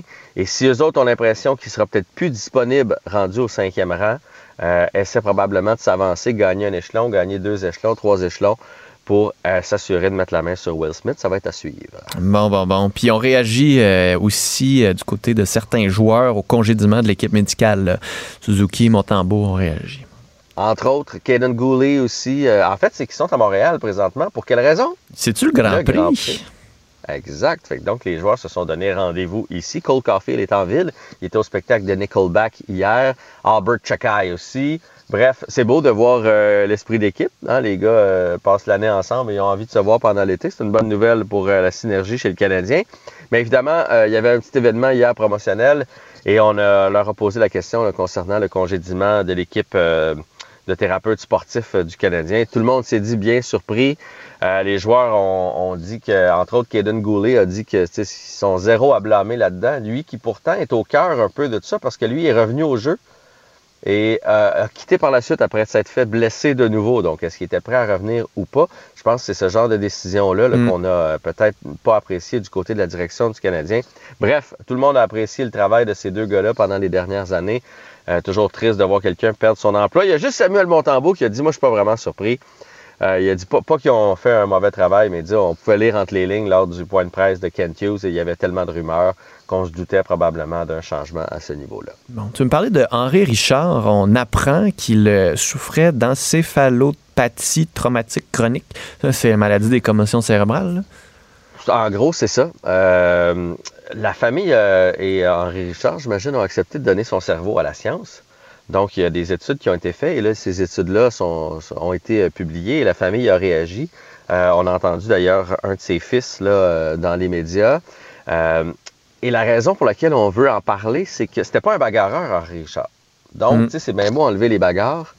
Euh, puis moi, je suis de ceux qui pensent que des coups à la tête en plein centre de la patinoire lorsque tu arrives full pin, là, Mm. ça fait d'autant plus mal au cerveau. Et lui, c'est ça qu'il veut mettre de l'avant. Il dit c'est un joueur combatif. C'est un joueur qui, euh, qui en a reçu des coups à la tête, mais il n'a jamais été blessé comme tel. Donc, c'est de petits coups à répétition, euh, petits coups, petits coups, petits coups. Puis là, c'est sûr que ça a changé. Euh, Henri Richard ne jouait pas de casque. Tu sais, Maintenant, les joueurs ont des casques. Reste que ça frappe drôlement Mais plus ça se tapait moins fort quand t'avais pas de casque. là. Oui, ça se respectait plus, puis les joueurs arrivaient bien moins vite. Là. Maintenant, la technologie, l'entraînement, la force physique, les joueurs arrivent plus vite. Donc, c'est ça qu'on essaie de, de sensibiliser au, au coup à la tête et pas, pas nécessairement, tu sais, donc de petits coups, parce que jamais, jamais il a été diagnostiqué, jamais Mm. il a manqué un match, jamais il a, il a exprimé souffrir de maux de tête, mais ça n'a pas empêché euh, qu'il souffre donc euh, de traumatisme crânien. Donc, ça va être à suivre euh, ce dossier-là. Je ne sais pas jusqu'à quel point ça va faire jaser, jusqu'à quel point la Ligue va prendre ça au sérieux, mais, mais il faudrait y penser pour eux et pour les jeunes. On commence le contact quand même euh, tôt chez les jeunes, chez des, euh, des jeunes sportifs qui ont probablement pas d'espoir de jouer à un haut niveau. Est-ce que c'est nécessaire tant que ça? Hmm. Puis en terminant, tu veux me parler des A's euh, d'Oakland qui sont sur euh, leur fin. là. Les Aces d'Oakland, on sait c'est un petit marché. Et là, euh, évidemment, euh, ils veulent s'en aller à Vegas, euh, seraient transférés à Vegas. Là, tout le monde veut s'en aller à Vegas depuis le succès des Golden Knights. Ils ont maintenant une équipe de la, de la NFL aussi. Et je trouve ça triste pour vrai pour Oakland. Pour avoir visité Oakland, là, c'est, c'est la ville euh, de travailleurs en Californie. Tu sais, ça n'a rien à voir avec San Francisco, San Diego ou Los Angeles. là. C'est vraiment une ville euh, de travailleurs qui avaient de belles équipes, qui ont toujours été en arrière de leurs équipes. Les Aces, c'est une dynastie dans le, dans le baseball. Ils ont eu les Raiders euh, d'Oakland qui sont maintenant euh, déménagés, les Warriors de Golden State là, à l'avant. Avant, dans le basketball, c'était les Warriors d'Oakland. Bref, ils sont en train de tout perdre. Et là, ce qu'ils ont décidé de faire, c'est d'aller au match en grand nombre. Tu sais, au lieu de, de faire comme nous, on a fait à Montréal, puis de laisser mourir Mm. ça, eux autres, ils vont en grand nombre, mais pour huer leur équipe. Hey. Donc, ils se pointent au stade et ils se font entendre. Euh, et à la limite, ils prennent pour l'autre équipe, surtout que les Aces ont une année misérable. Donc, ça brasse du côté d'Oakland, mais le stade est déjà en train de se bâtir, donc je pense pas que ça va rien changer au niveau du déménagement de l'équipe. Bon, bon, bon. Ben Jean-François, on se reparle demain. Bien sûr! Salut. Parce qu'en immobilier, faut être à son affaire. Suivez les conseils de nos experts. Via Capital, les courtiers immobiliers qu'on aime référer. Bonne écoute. Pendant que votre attention est centrée sur cette voix qui vous parle ici, ou encore là, tout près ici, très loin là-bas, Ou même très, très loin. Celle de Desjardins Entreprises est centrée sur plus de 400 000 entreprises partout autour de vous. Depuis plus de 120 ans, nos équipes dédiées accompagnent les entrepreneurs d'ici à chaque étape pour qu'ils puissent rester centrés sur ce qui compte, la croissance de leur entreprise. Il n'a pas peur de mettre son poing sur la table. Philippe Vincent Foisy. Pour une information juste et véridique. Cube Radio. On va parler de logement. Le 1er juillet arrive à grands pas. Il y a des gens qui vont avoir de la difficulté à se reloger. On voyait un reportage hier à Trois-Rivières d'un homme est obligé de vivre dans un tipi parce qu'il n'arrive pas à se louer un petit appartement euh, meublé à quelques centaines de dollars. Les prix ont tellement augmenté. Donc, c'est pas juste à Montréal. La crise du logement, on la voit, on la sent un peu partout. On en a déjà parlé en Gaspésie, par exemple, des infirmières qui n'arrivaient pas à se loger. À Rimouski, n'arrive pas à loger des étudiants parce qu'il manque de logement. Au même moment, la ministre de l'Habitation déposait son projet de loi vendredi passé pour mettre fin aux sessions de bail, encadrer un peu mieux les évictions. Tu dis, est-ce qu'on comprend c'est quoi le vrai problème en ce moment? Est-ce qu'on a vraiment les bonnes solutions ou on se met un peu la tête dans le sable? Pour en parler, Isabelle Melançon, ancienne députée, présidente directrice générale de l'Institut urbain du Québec. Madame Melançon, bonjour. Bonjour, Monsieur Foisy. Euh, commençons avec le, le projet de loi. J'ai un peu mis le contexte pour qu'on comprenne le problème du logement un peu partout au Québec, mais on est arrivé au gouvernement avec ce projet de loi pour mettre fin aux sessions de bail, un peu encadrer les évictions. Euh, Il y en a beaucoup qui disent comme un pourquoi, puis deux est-ce qu'on s'attaque au, au vrai problème, puis est-ce que c'est vraiment de bonnes solutions qu'on met en place là? Ben, euh, je vous dirais que hier est paru dans les dans les journaux euh, du Québec une lettre ouverte que nous on a fait parvenir puis qu'on a destinée au Premier ministre du Québec. Pourquoi est-ce que 21 signataires des groupes sociaux, économiques, le patronat, les villes ont décidé de s'unir? C'est parce que là, on vit une crise sans précédent. Vous l'avez bien dit euh, dans votre introduction. Euh, à partir du moment où on vit une crise, puis que les groupes lèvent la main en disant nous souhaitons avoir l'état de situation nationale, mais aussi par région pour savoir justement où on doit poser les, les, les, les, les, les jalons, dans le fond, d'une nouvelle politique, d'une nouvelle façon de faire, parce qu'il faut qu'on s'en sorte. Et on veut aussi être partie prenante d'un plan d'action concerté. Là, je ne sais pas au gouvernement avec qui il parle. Clairement, il ne parle pas avec les 21 signataires. Euh, nous, ça nous, ça nous trouble parce qu'on le sait que la solution, au moment où on se parle, c'est d'augmenter l'offre. Il n'y a pas d'autre chose qui va régler la crise du logement que d'augmenter l'offre. Mais ça, euh, c'est facile à dire, mais à faire, on voit que c'est hyper compliqué. Le, le gouvernement avait des programmes, a des programmes, on n'arrive pas à mettre en chantier. Les villes mettent des bâtons dans les roues. Il n'y a pas assez d'argent sur la table. Il y a pas de. Même les, les- les associations de constructeurs disent nous, on, on, a- on voit des baisses. Là. On n'est pas en train d'en faire plus, on est en train d'en faire moins qu'on en faisait. là. Et là où c'est désastreux, c'est que pendant qu'on se dit qu'actuellement, on doit augmenter de 100 000, 100 000 logements sur une très courte période, ben en même temps qu'on se dit ça, les mises en chantier sont en baisse. Fait qu'on fait quoi? en Ben, parce que les taux d'intérêt sont élevés, Ouais. parce que les coûts de construction sont élevés, parce qu'il y a une crise de la main-d'œuvre qui sévit en même temps. Tous les voyants sont au rouge actuellement. Mais on fait quoi maintenant? on fait quoi avec ça? tu sais, On fait quoi là? Ben, qu'est-ce qu'on fait là? Est-ce qu'on peut s'asseoir tout le monde ensemble puis en discuter? Est-ce qu'on peut, tout le monde ensemble, mettre l'épaule à la roue, trouver des solutions? Moi, je peux vous dire quelque chose, là. Les 21 signataires, tout le monde a des solutions. Est-ce qu'on s'entend tous sur les solutions? La réponse, c'est non. Mais est-ce qu'on est prêt à travailler tout le monde ensemble pour trouver la voie de passage? La réponse, c'est oui. Alors nous, on a décidé de concerter les gens. Tout le monde est prêt à travailler. Il manque une personne à la table, c'est le gouvernement du Québec. Alors, pourquoi il n'est pas là? Est-ce qu'il vous a dit pourquoi il voulait pas venir? ou? Monsieur Foisy, on n'a même pas eu, on n'a même pas eu d'accusé-réception de la lettre qu'on a envoyée lundi au premier ministre. Hmm. Avez-vous envoyé par fax? non, non, on n'était pas dans le, on n'était pas dans le système de santé, mais euh, Et, et l'autre raison pour laquelle on l'a envoyé au premier ministre, cette lettre-là, je veux vous le dire parce que c'est important que les gens puissent bien comprendre. Le problème en habitation, c'est qu'on a travaillé trop longtemps en silo. Et là, on le voit, là, c'est transversal quand on parle de, lorsqu'on parle d'habitation. On va parler de l'environnement, des transports, des infrastructures, d'enseignement supérieur, des affaires municipales, de l'économie, de la santé, des aînés. C'est tellement. Ça touche à tout le Conseil des ministres. Donc, nous, on a demandé au premier ministre d'assurer le leadership. Mais en même temps, c'est tu au Oui, premier ben, ministre de le faire, parce que les villes, moi je parlais à des gens, ils disaient me construire à Montréal, oublie ça, je ne le ferai plus jamais, c'est tellement compliqué, c'est tellement euh, chiant, les mots qu'on utilisait, je, je le ferai plus. Il y a le gouvernement fédéral aussi là-dedans là, qui pourrait agir, qui n'agit pas. Pourquoi c'est on repelle On tout le temps ça dans la cour du Québec là? Dans la lettre, on interpelle tous les paliers, mais nous, on demande au gouvernement du Québec, là où il y a le plus de leviers possible, de s'asseoir. De... Vous savez, avec euh, l'hippodrome, vous avez vu, là, il y a un groupe qui s'est créé, un groupe d'accélération, là, pour qu'on puisse tenter de voir, tout le monde est autour de la table. Et pour nous, c'est un pas dans la bonne direction d'asseoir tout le monde autour de la table pour pouvoir nous assurer qu'on puisse arriver à quelque chose. Là, vous l'avez dit, c'est pas uniquement Montréal. Quand je regarde les taux d'inoccupation, vous parliez de Rimouski tout à l'heure, 0,4% de taux d'inoccupation.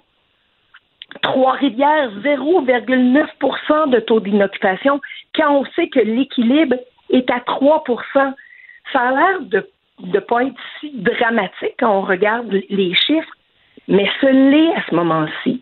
Et malheureusement, avec les taux d'intérêt, l'augmentation encore des taux d'intérêt euh, de la semaine dernière, puis on avait un sommet en immobilier là, cette semaine, puis il y avait euh, l'économiste euh, de, de Desjardins qui était avec nous et qui nous disait qu'il prévoit encore une hausse des taux cet été. Donc, pendant que les, les, les, les taux d'intérêt augmentent, vous comprenez que les jeunes familles qui avaient comme but ou comme rêve de dire Ouais. ben, on pourrait peut-être s'acheter quelque chose là, cette année. Comprenez qu'ils vont reporter. Puis pendant qu'ils reportent, ben, ils restent dans l'appartement. Puis le locatif, ben, actuellement, le locatif est plein, puis il n'est pas en train de se vider. Puis pendant ce temps-là, il y a plus de mise en chantier qui se font. C'est, c'est, à un moment donné, c'est l'œuf ou la poule. Là. Mais faites-vous confiance à la ministre pour qu'elle règle le problème? Faites-vous confiance à la- avec les sorties qu'elle vient de faire? Est-ce que vous pensez que la ministre comprend ce qui se passe? Ben, de notre côté, on veut garder les, les discussions ouvertes avec le gouvernement. Mais ce qu'on souhaite, c'est d'avoir minimalement un retour, Ouais. pouvoir avoir un endroit où discuter. Nous, on tend la main, là. Honnêtement, avec le 1er juillet, puis je veux vous dire une chose, M. Foisy, nous, on ne veut pas travailler sur le court terme. On veut travailler sur le moyen long. Pourquoi? Parce que cette année, les municipalités savent, savent à peu près là, combien de familles dans, par localité vont avoir des problématiques pour se reloger. Si on ne fait rien aujourd'hui, vous comprenez que 2024 va être pire, 2025 Mm. va être encore pire, parce que si demain matin, ils me donnaient les documents pour qu'on commence à construire, là, ben malheureusement, ça va aller dans trois ans où ça va être sorti de terre puis que ça va pouvoir être habitable. L'urgence, elle est aujourd'hui, elle était même hier, puis on n'a pas eu de retour, pas d'appel, pas de pas de lettres, rien du tout. En tout cas, ils connaissent votre courriel, ils l'ont vu, ils vont l'entendre aujourd'hui avec cette entrevue encore. Puis euh, tenez-nous au courant, Mme Melançon, dès que vous avez des nouvelles là-dessus. Puis je, je tiens juste à mentionner une chose, M. Foisy, si vous me permettez, en, en terminant. Oui. Dans les 21 signataires, là, il y a bien sûr l'industrie de la construction, mais il y a aussi des gens comme Centraide du Grand Montréal. Il y a euh, les- les- les- l'unité de travail pour euh, l'implantation du logement étudiant. Il y a Vivre en ville. Il y a des groupes Hmm. très impliqués, très proches de leur monde. Euh, minimalement, minimalement, les 21 signataires là, méritent et ou un coup de fil et ou un retour de la part du gouvernement. Puis là, je ne demande pas un tweet. je demande un vrai retour, quelque chose de sérieux, parce que la crise, elle est sérieuse. Isabelle Melançon, merci beaucoup d'avoir été là. Merci à vous. Je vous souhaite une très bonne journée. Au revoir. Parce qu'en immobilier, pour être à son affaire, suivez les conseils de nos experts. Via Capital, les courtiers immobiliers qu'on aime référer. Bonne écoute. Pendant que votre attention est centrée sur vos urgences du matin, vos réunions d'affaires du midi, votre retour à la maison ou votre emploi du soir, celle de Desjardins Entreprises est centrée sur plus de 400 000 entreprises à toute heure du jour. Grâce à notre connaissance des secteurs d'activité et à notre accompagnement spécialisé, nous aidons les entrepreneurs à relever chaque défi pour qu'ils puissent rester centrés sur ce qui compte, le développement de leur entreprise. Il s'engage dans les débats de société et suggère des pistes de solutions. Philippe Vincent Foisy. T'en as-tu un, toi, Mario, un surnom comme ça? Benoît Dutrisac. Mario Keller Dumont? tu le caricatures, mais c'est quand même ça, Benoît. Mario Dumont. Sérieux, ça, là, ça n'a pas de saint bon sens. La rencontre. Et là, Ouais, hey, hey, hey, t'as-tu vu sa question? Une de fonctionnaire dans le bureau. qui va décider comment ça va se passer? cette fois-ci, j'ai un doute. La rencontre Dutrisac Dumont. Messieurs, bonjour. Hello. Mario? Oui, bonjour. Oui, allô? Benoît? Ouais, il est là. Tu voulais Euh, me poser une question? Présent. Ben, vous savez, moi, je suis un, je suis un cabochon. Là. Moi, je pars la vie. Là, le matin, je me lève, je me dis aujourd'hui, je vais essayer d'apprendre quelque chose. Je vais essayer de comprendre quelque chose. Alors, je fais, euh, je fais appel à mes euh, savants collègues, euh, vous deux. C'est inquiétant, ça. ben. J'écoute Mario, puis je me dis d'accord avec lui. Bon. Euh, ça, c'est de bons conseils. La qualité de l'air va se détériorer à Montréal en raison des feux de forêt, prévient le ministre François Bonnardel, qui recommande aux citoyens de fermer leurs fenêtres. Quel est le fondement scientifique du conseil du ministre de la Sécurité publique, M. Bonnardel, pour dire que si on ferme nos fenêtres, l'air va être de meilleure qualité? Dans la maison? Ben, parce qu'il n'y a pas l'air d'extérieur qui va rentrer Ouais. dans les fenêtres. Je Qui sais va pas, c'est rentrer. compliqué. Euh, l'air Mais c'est circule sûr pas? que si tu sors dehors pour marcher, euh, je veux dire, pendant ces, ces minutes-là, euh, l'effet sera plus bon. Là. Même si tes fenêtres sont fermées chez vous, si toi t'es dehors, t'as plus l'effet. Non, mais l'air, l'air est pas filtré euh, tout à coup. Parce... Je comprends pas. Ben non, mais c'est pour ça, mettons, que tu as des capteurs Non, faut- de CO2 dans les classes, puis que les classes deviennent remplies de CO2 parce que quand les fenêtres sont fermées, tout le monde se met à expirer du CO2, puis ça fait augmenter le niveau de CO2. Tu sais, c'est- Mais même si t'as une thermopompe, là, un système de. Faut que tu le mettes sur recirculation, Benoît. Là. Quand l'air est pourri comme ça, comme si. euh, Là, c'est comme. C'est une. Mais, mais non, mais, c'est mais un c'est ça ma de question. fumée Là. qui s'en vient vers Montréal aujourd'hui. Si t'as Si pas ça un échangeur produit- d'air, euh, Mais c'est ça ma question. Je comprends le CO2, là. J'a- J'avais tout compris ça, même si j'étais un cabochon. Mais de fermer les fenêtres va améliorer la qualité de l'air parce que l'air dans ta maison ne vient pas de l'extérieur. elle va être moins viciée. Ben là, elle rentre pas au même rythme. les fenêtres Basé sont fermées. Elle- Elle sur- rentre toujours un petit peu, là, mais je veux dire, elle, Ben, rentre pas au même basé. rythme. L'air circule. Vous êtes drôles, vous autres. Mais quoi, on est drôle? Ben non. L'air- euh, L'air circule pas si les fenêtres sont fermées. Il circule un petit peu, tu vas me dire, quand tu ouvres la porte, mais tu sais, c'est marginal. là. mais l'air. mais- OK. Ben non, mais c'est mieux d'avoir les fenêtres fermées quand t'as de la chenoute dehors que d'avoir les fenêtres ouvertes puis de laisser tout l'air rentrer constamment. là. Mais est-ce que l'air. Mais, mais L'air l'air. traverse vient- pas les fenêtres. là. L'air vient de l'extérieur? Oui, mais il y a de l'air dans la maison. Mais elle vient d'où? ça- euh, D'où Eh. vient cet air? ce matin, c'est métaphore- métaphysique un peu, mais elle est là. là. Il y a de l'air. En ce, en ce moment, il y a de l'air dans ta maison. Ah, et vi- Cet air vient d'où? Ben, de, de la création de la Terre, là. De l'extérieur? C'est moi. Oui, mais l'air dans ta euh, maison, Probablement, là. probablement que l'air qui est dans ta maison est déjà allé dehors là, dans son histoire. Mais pour Mais- quelques heures, là, pour quelques heures, c'est pas pour l'éternité, mais pour quelques heures, si tu laisses tes, pas tes fenêtres fermées, c'est sûr que la merde extérieure, là, tempor- qui est très temporaire, Elle va rester l'air, l'air qui est déjà dans ta maison va rester Je- dans ta maison. Fait que là, tu as de l'air dans ta maison d'un dehors qui était propre. Puis pour éviter que le dehors, qui va être sale. Oui. rentre dans ta maison, tu fermes tes fenêtres. Sacramouille. Mais on se comprend, Benoît, que si t'avais un an d'air vicié dehors, t'as raison, Là, il y aurait un problème. dire, euh, là, il y aurait un problème. À un moment donné, toute l'air de ta maison serait aussi vicié. Mais pour quelques heures, ça, ça tient la route, tu comprends? Vous savez quoi? Je vous fais pas confiance. On va appeler euh, des experts Appelle en Kerr. qualité de l'air in- intérieur. Oui, Kerr va nous expliquer ça. Non, non, il y a, y a- il y a des gens euh, qui étudient ça, là, la qualité de l'air Ben oui. intérieur à l'Université de Mais Montréal. c'était, mais c'était ça le problème à l'école. C'était ça le problème à l'école pendant qu'on- en parlait pendant la COVID. C'est pour ça qu'on disait faut ouvrir les fenêtres parce qu'il n'y a pas de ventilation dans l'école. Il n'y a personne qui prend l'air, soit qui la recycle ou soit qui prend de l'air de l'extérieur puis qui rend de l'air nouvelle dans les classes. Donc, quand on fermait les fenêtres, ça faisait augmenter les niveaux de CO2 parce que l'air circulait pas. Mais c'était mieux une air un peu plus forte en CO2 qu'une air très forte en particules fines Hmm. pendant les feux de forêt. Est-ce que c'est féminin ou masculin, l'air? C'est masculin. Mandy, masculin. moi, je ne sais pas. J'ai arrêté trop Ouais. délicat pour le relever. non, ben, il faut. euh, on est là pour informer. une heure, j'ai dit? On- Mais on- dis, oui. Tu l'as conjugué au féminin, mais c'est un détail là, dans l'ensemble des. Ben, des- des sur une évaluation scientifique. Mais tu vois, Ouais. mettons, tu fais bien parce que dans toutes les matières, on doit relever les fautes euh, d'orthographe.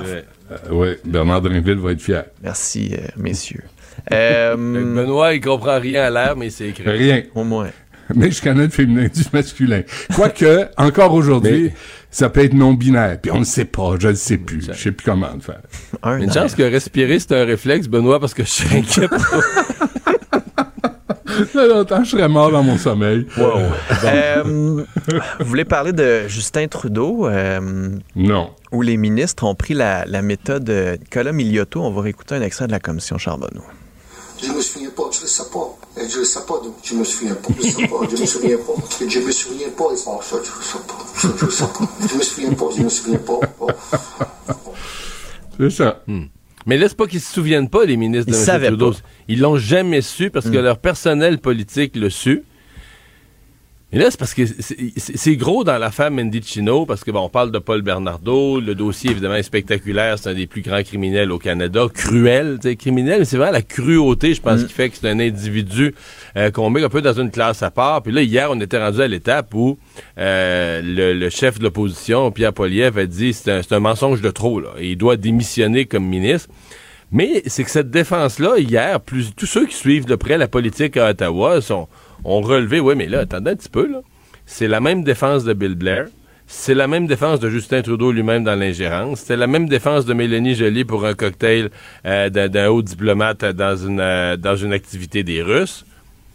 C'est notre personnel politique. Quelqu'un informe ou un haut placé d'un ministère ou informe notre personnel politique, donc nos attachés, pas, pas des fonctionnaires, là. Ton personnel politique, là, ton attaché de presse, tes attachés politiques, Chef ton de ou ta cabinet. directrice de cabinet, chef de cabinet. Donc, des gens de ton entourage immédiat, eux ont été informés, mais le ministre n'est pas au courant. Et là, de deux choses l'une, soit que les gens qui entourent les ministres fédéraux sont de parfaits incompétents, puis là, dans ce cas-là, on dit, ben là, congé- congédier ça, qu'on mettait ça dehors, des gens qui des gens qui voient pas l'importance des dossiers, qui voient pas que des dossiers aussi sensibles faudra en informer le boss, ou encore, ce qui a l'air être devenu plus la vérité, c'est que c'est un mode d'opération. C'est que les gens sont comme formés dire, nous autres, dans notre gouvernement, dans le gouvernement libéral, voici comment ça marche. là. Quand c'est bien délicat, puis que ça pourrait virer en merde d'un média, puis te faire tout un splash de mauvaises nouvelles, dis-les pas au ministre. Et comme ça, il va, toujours pouvoir arriver devant le public plaider l'ignorance. Mais là, dire, c'est de même qu'on gère l'État. C'est ça, c'est ça notre conseil, c'est ça notre cabinet, c'est ça notre conseil des ministres à Ottawa. Des gens, des gens à qui on cache les informations les plus sensibles, les dossiers les plus chauds, les dossiers qui ont le plus grand impact pour le public. Ça, on leur dit pas.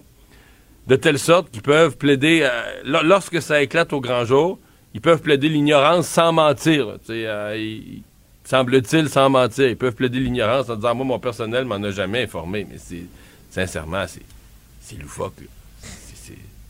Ils gèrent comment l'État? Ils gèrent l'État sans savoir ce qui se passe? Benoît. Est-ce que ça veut dire que les ministres sont des pantins? Absolument.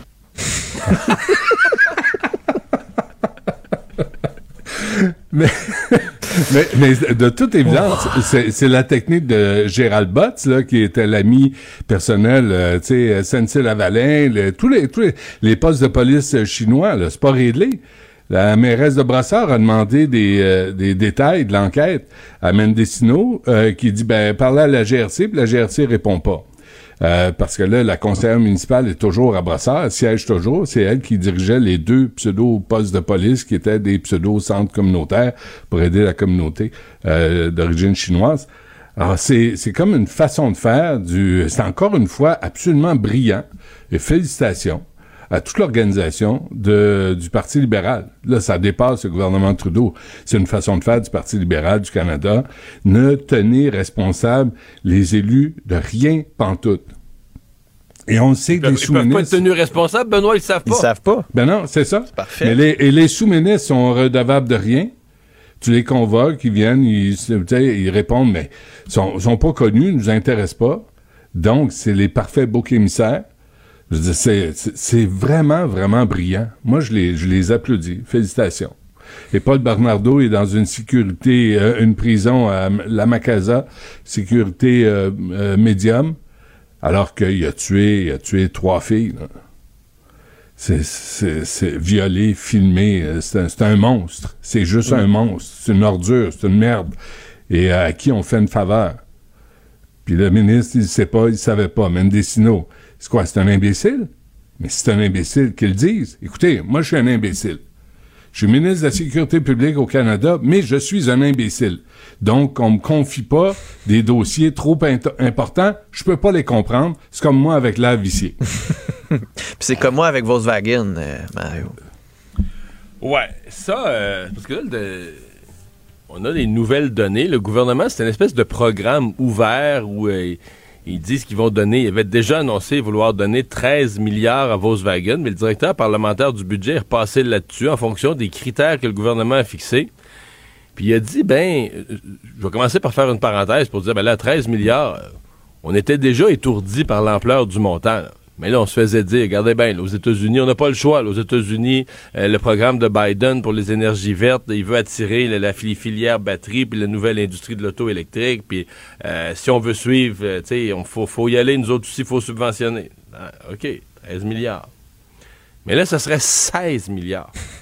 Le vrai calcul refait, c'est que ça risquerait de coûter 16 milliards. C'est juste qu'il y a un point. Tu te dis, là, Excuse-moi, Mario, 16,3, là. 300 millions. Ça 16 arrondit millions. 300 Là, millions, c'est- là. C'est rendu 300 millions, là. C'est pas grave. C'est du mais- change.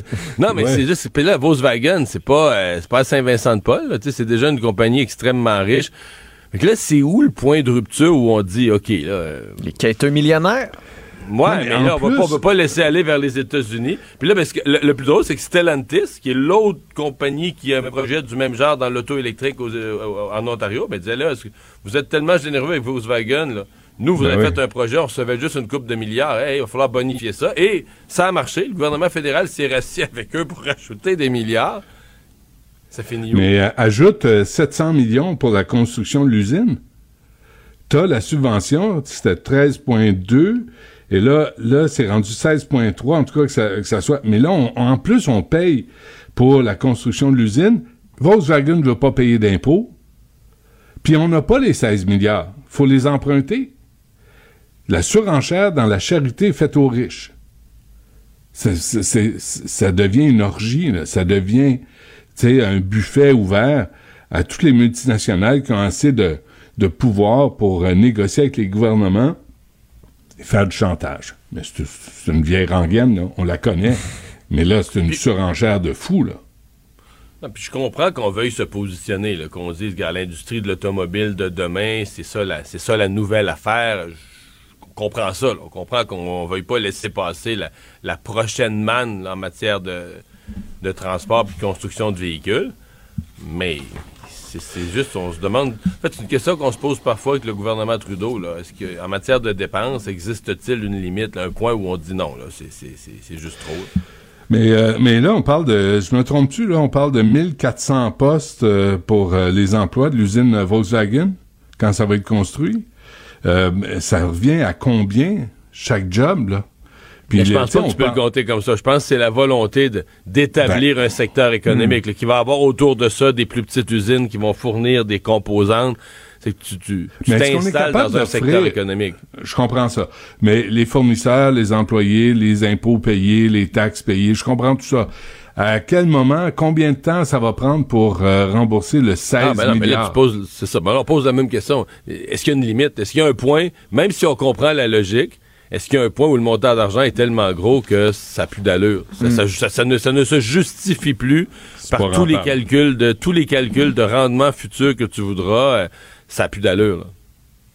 Benoît, tu voulais parler de campement, de graffiti, de, euh, Ah, du fait écoute, qu'il manque de politique euh, pour encadrer tout ça. là. Ben, regarde, Montréal est si propre. C'est- je vais pas prendre. euh, écoutez, c'est le même, c'est à peu près le même dossier. Sais, on a à Montréal une commissaire au, euh, au racisme systémique qu'on salue d'ailleurs parce que de toute évidence, elle travaille très très fort. Là, on voit les résultats. Mais il y a pas de commissaire là, au graffiti. Il y a pas, il y a personne responsable au graffiti. J'ai lu des vieux articles ce matin remontent 2021. Écoute, 2014, euh, tu sais, on en parle sans arrêt. Euh, Denis Coderre a fait des promesses qu'il a pas tenues. Euh, Valérie Plante en a pas fait parce que ça la dérange pas. Mais là, t'as le commissaire au racisme systémique, mais t'as pas de commissaire à la santé mentale et à la pauvreté pour les campements. Mais s'il y avait T'sais, un graffiti discriminatoire, là, là, Ah, peut-être. Ouais, mais il paraît qu'il y en a. Il y a des graffitis haineux aussi.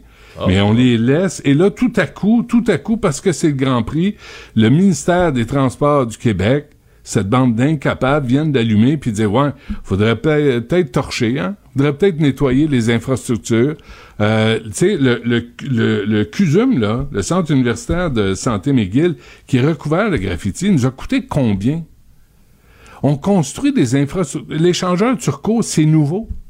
Et c'est souillé de graffiti. Puis il n'y a personne responsable. Il y a personne. Juste vous dire rapidement, j'ai trouvé un dossier qui remonte à avril 2008. C'est le Conseil jeunesse de Montréal, les 12 à 30 ans, qui avait été consulté par la ville de Montréal pour savoir quoi faire avec les graffitis.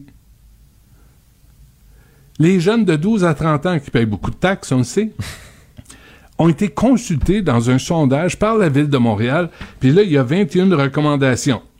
Nanana, nanana. Personne dit euh, des amendes. Personne dit, euh, là, à un moment donné, on va les pogner, on va les retracer, on va les ficher. Non. Ça fait partie de la culture graffiti, l'explication du, de la culture hip-hop euh, qui, qui a commencé à New York. Vraie perte de temps. Alors, autant sur les Mais là, la visite s'en vient, Benoît, là. Là, la grande Ah, ben là. visite du Mais monde, pauvres touristes, pauvres touristes qui n'auront pas la vraie, le vrai Montréal. oui, c'est vrai. Ils viennent ça, ils vivre une déçus. vraie expérience. Ils n'auront presque pas de compte. Savez-vous quoi? Ils vont l'avoir? Parce que c'est impossible en deux, trois jours de nettoyer toutes les, les- tous les graffitis dégueulasses à Montréal, autant sur les commerces que sur les, les commerces placardés, les infrastructures, les, les, les fenêtres. Il y en a partout. Ça a l'air que c'est pas grave. Moi, la dernière fois que j'ai couvert le sujet, là, c'est au moins, il y a au moins 10 ans, puis on m'avait dit, c'est 100 dollars d'amende quand on les pogne et une lettre d'excuse quand ils font un graffiti sur une propriété privée. Je ne sais pas ce qui est de ce- Sur ce le bien public? Euh, c'est pas grave. Un certificat d'authentification Ouais, c'est pour ça. l'œuvre. Mais- Ouais. Non, mais tu trouves pas que ça fait pitié? Tu sais, tu sais, mettons, le, le- le ménage vite, vite, vite à la course, là, parce que là, la visite s'en vient, puis euh, tu mets, tu mets quasiment une paire de bas dans la boîte à pain, juste plus qu'elle apparaisse sur le comptoir, là, mais ça fait juste, ça fait ça un petit peu, là, la visite arrive, et là, c'est le Grand Prix, en plus, là, du monde riche, il faut que ce soit propre. Ouais. De la visite pour souper, là, tu fais le ménage. chez nous. mais le reste de l'année, c'est une soie à cochon. C'est, ça, c'est Montréal, tu sais. Là, Chez euh, nous. le- Non, non. le- Je voulais pas le dire. À bon, l'époque, à l'époque, Ouais, quand j'étais jeune.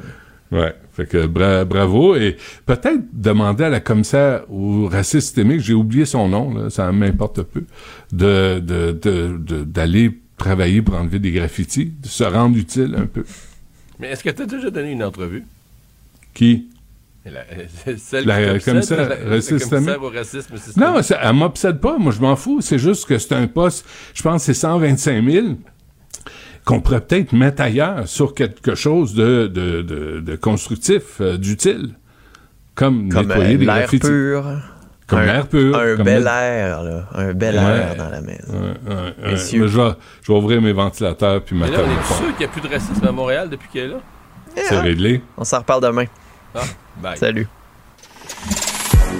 Écoute bien, là. Je répéterai plus, là. Mais voyons donc. Zéro, zéro, zéro scène. On a, on a un petit coussin. Un chroniqueur financier, pas comme les autres. Michel Girard. Salut Michel. Salut, Philippe Vincent. Bon, le HEC a comme euh, regardé tes chroniques puis s'est dit Ah, on va voir si Michel Gérard a raison. On va aller évaluer la performance de la caisse. Et Michel Gérard a raison. Ouais, ben, c'est-à-dire, je sais pas si c'était ça le processus que qu'ils ont suivi, mais, mais ça ressemble à ça effectivement. Oui, alors on parle ici d'une étude qui vient d'être réalisée par euh, par euh, le, le, le Centre sur la productivité et la prospérité euh, des HEC de Montréal, alors dirigé par euh, le professeur Robert euh, Gagné, et puis euh, cette étude-là a été réalisée avec trois de ses collègues. Et euh, comme ils disent eux-mêmes, ils viennent jeter un pavé dans la mare de la caisse. Effectivement, ils remettent en question euh, notamment la valeur ajoutée que prétend toujours réaliser euh, la caisse de dépôt. Et entre autres, ben, tu sais comme moi qu'en 2000, pour euh, la, la dernière année, 2022, la Caisse a versé 10,6 millions à Charles Lemont et ses collègues de la haute direction euh, qui prétendent avoir euh, rapporté une valeur ajoutée, disent-ils, de 10 milliards, alors que la Caisse a perdu 25 milliards concrètement. Bon. Alors, euh, et euh, quand, quand la Caisse parle de sa valeur ajoutée, c'est toujours par rapport à son indice de référence. Eux autres, ce qu'ils ont fait, c'est que ils ont dit, eux autres, ils remettent en question l'indice de référence utilisé par la Caisse.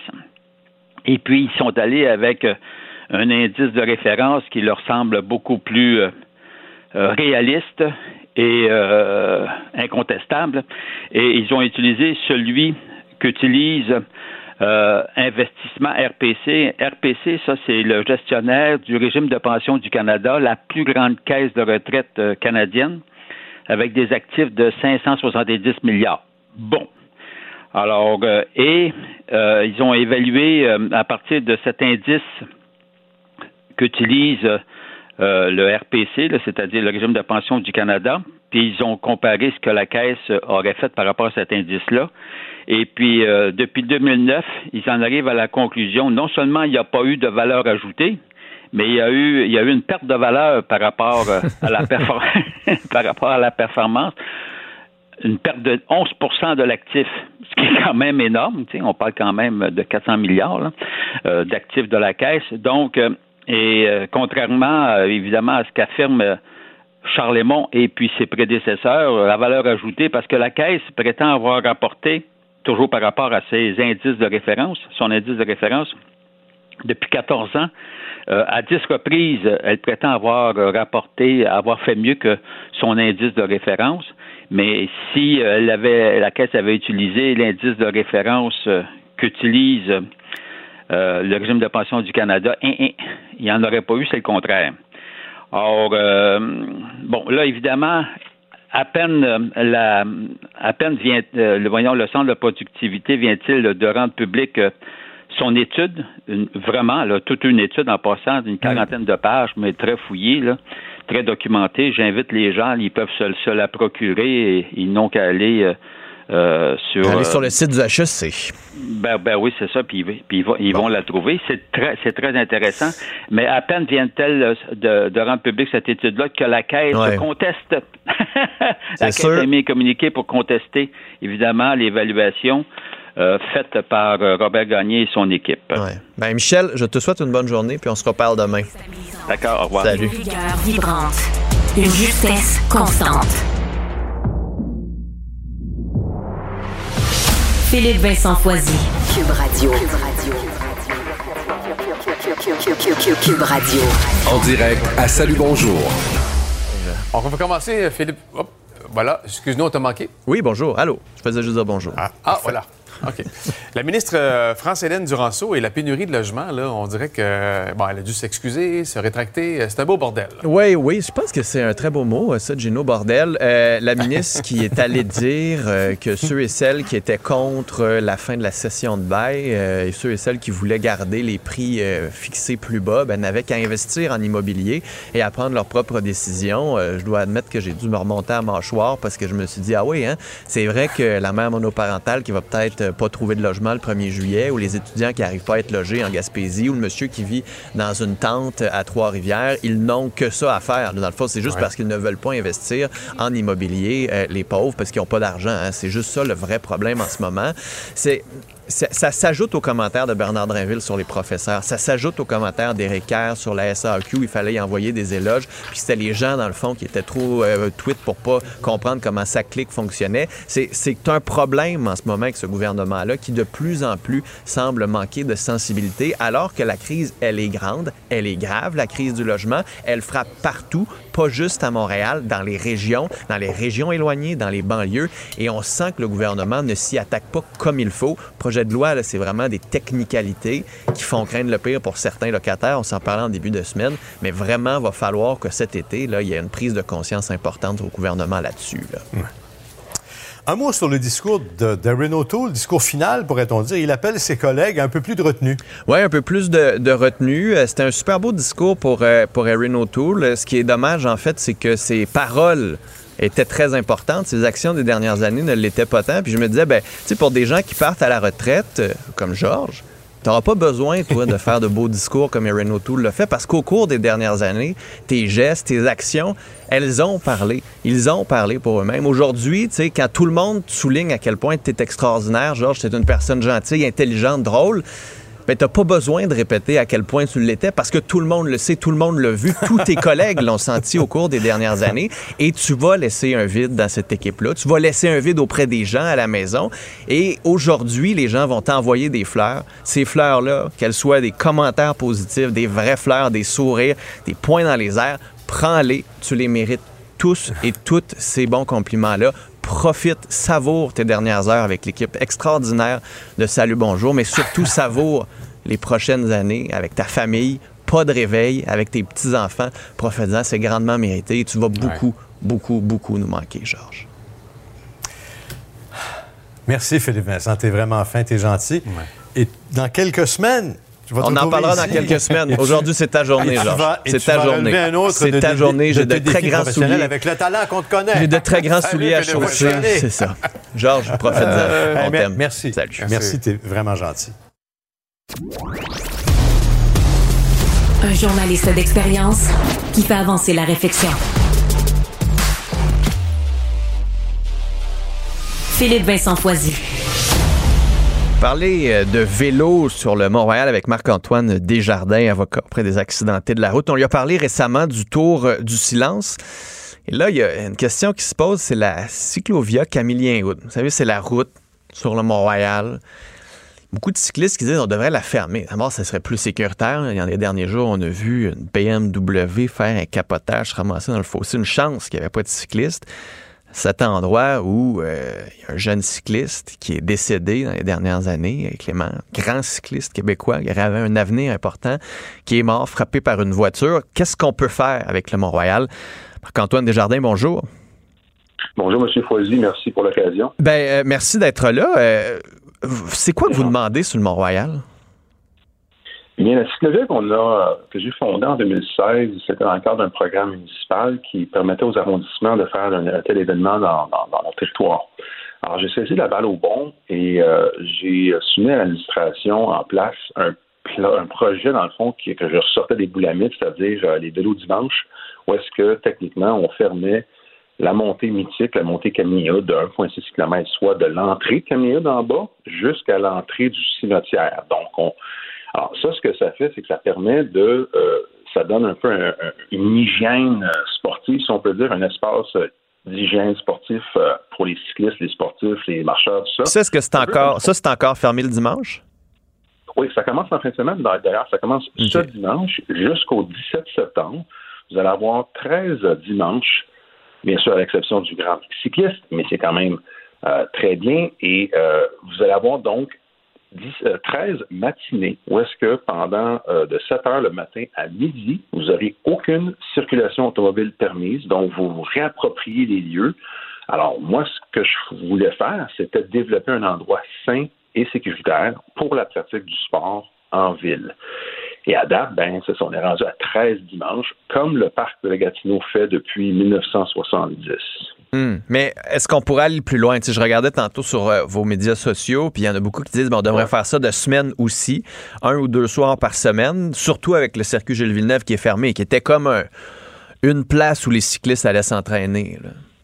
Oui, ben c'est certain que Circuit Gilles Villeneuve et Camille sont des vases communicants. C'est-à-dire pour le, le- le- la personne cyclosportive, euh, que ce soit quelqu'un qui fait de l'entraînement comme Clément Ouimet à l'époque pour euh, des, équipes professionnelles ou bien euh, monsieur, madame, tout le monde qui veut juste se mettre en forme puis relever un défi, ben, Circuit Gilles Villeneuve puis Cyclavia sont, le- euh, pardon, le Camille sont des endroits de prédilection pour la pratique du sport à Montréal. C'est comme connu de partout.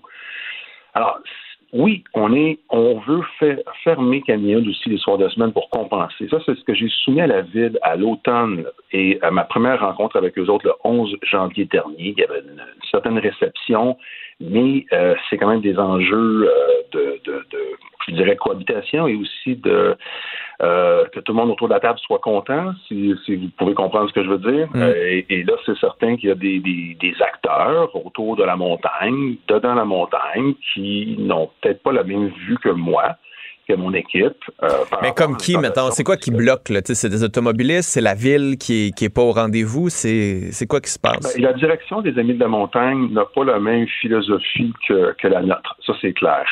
Mais euh, notre page monte, on a des milliers de supporters, les familles montréalaises aiment ce qu'on fait.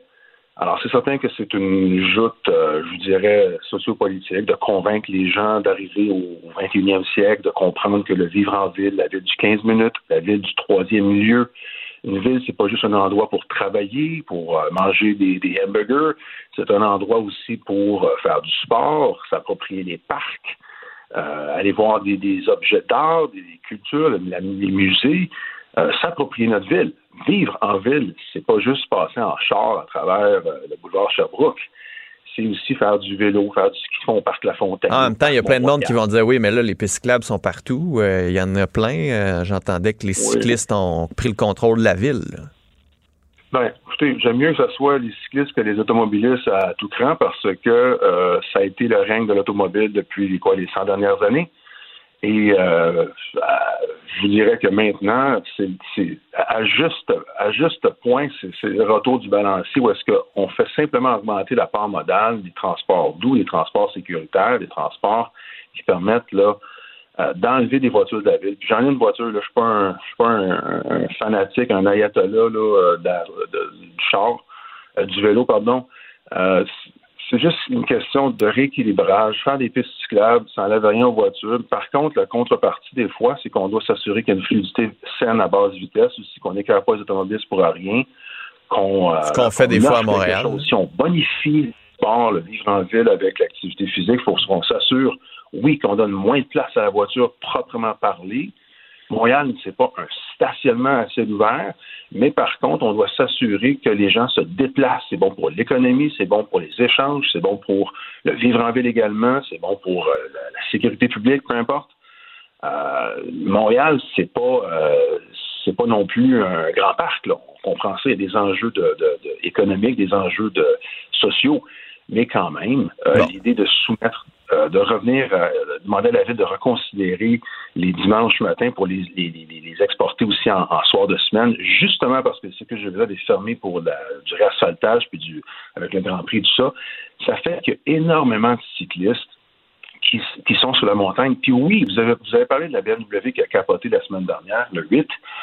C'est un enjeu criant. Imaginez simplement, M. Foisy, s'il n'y avait pas eu de parapet de béton, de muret, et qu'il y avait des cyclistes qui descendaient en même temps, ça aurait été catastrophique. Malheureusement, j'ai l'impression que ça va prendre un autre mort, et je vous dis ça, là, puis ça me déchire le cœur. J'ai l'impression que ça va prendre une autre personne qui va se faire tuer par un chauffeur pour que ça bouge concrètement. C'est pas les bollards qui vont régler la solution, ce sont les infrastructures, puis c'est la, la, la vision qu'on donne à cette montagne-là. Là, il y a aussi, je veux, je veux attirer l'attention. là, Ouais, en terminant.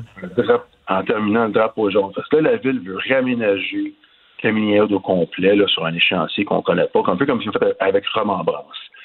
J'espère de tout cœur que la ville va consulter tout le monde et aller chercher l'écho du monde sportif, parce que Caminière, c'est pas juste une route euh, euh, pour les piétons. Au contraire, si on veut piétoniser, faire des trottoirs sur Camille Hood, il faut qu'on écoute la communauté cycliste, puis il faut qu'on entende ce que les autres ont à dire. Il n'y a pas juste les amis de la montagne qui ont une opinion sur Mont-Royal. Euh, Marc-Antoine Desjardins, ça commence ce dimanche, la Cyclovia Camillien Aude. Merci beaucoup d'avoir été là. Merci, M. Foisy. Bonne Au journée à tout le monde. Parce qu'en immobilier, pour être à son affaire, suivez les conseils de nos experts. Via Capital, les courtiers immobiliers qu'on aime référer. Bonne écoute. Pendant que votre attention est centrée sur cette voix qui vous parle ici, ou encore là, tout près ici, très loin là-bas, Celle de Desjardins Entreprises est centrée sur plus de 400 000 entreprises partout autour de vous. Depuis plus de 120 ans, nos équipes dédiées accompagnent les entrepreneurs d'ici à chaque étape pour qu'ils puissent rester centrés sur ce qui compte, la croissance de leur entreprise. Redessiner le présent, reconstruire l'avenir. Faire table rase ne les prépare. Philippe Vincent Foisy. C'est le Grand Prix de Montréal durant la fin de semaine. On en a pas mal parlé. Euh, il y a comme un aspect intéressant, un peu connexe au Grand Prix. C'est que euh, aujourd'hui, avoir une formation en traumatologie. Parce que, dis, on, se pose souvent la question, on en a vu des accidents de Formule 1 tragiques, c'est chez le Villeneuve, d'autres qui sont assez graves, intenses, beaucoup de blessures, même si les voitures aujourd'hui sont vraiment, vraiment mieux faites pour protéger les pilotes, quand même, ça va à une vitesse exceptionnelle. Donc, ça fait en sorte que ça peut causer de graves conséquences en termes médicaux. Et il y a une formation pendant la journée Air Médic, donc les, les hélicoptères, l'hôpital du Sacré-Cœur de Montréal, qui vont être là sur le terrain pour assurer la sécurité, notamment des pilotes. On en parler tout avec le docteur euh, Ronald Denis, qui est chef de traumatologie à l'hôpital du Sacré-Cœur de Montréal. Monsieur Denis, bonjour. Bonjour. Donc, euh, aujourd'hui, comment ça va se passer?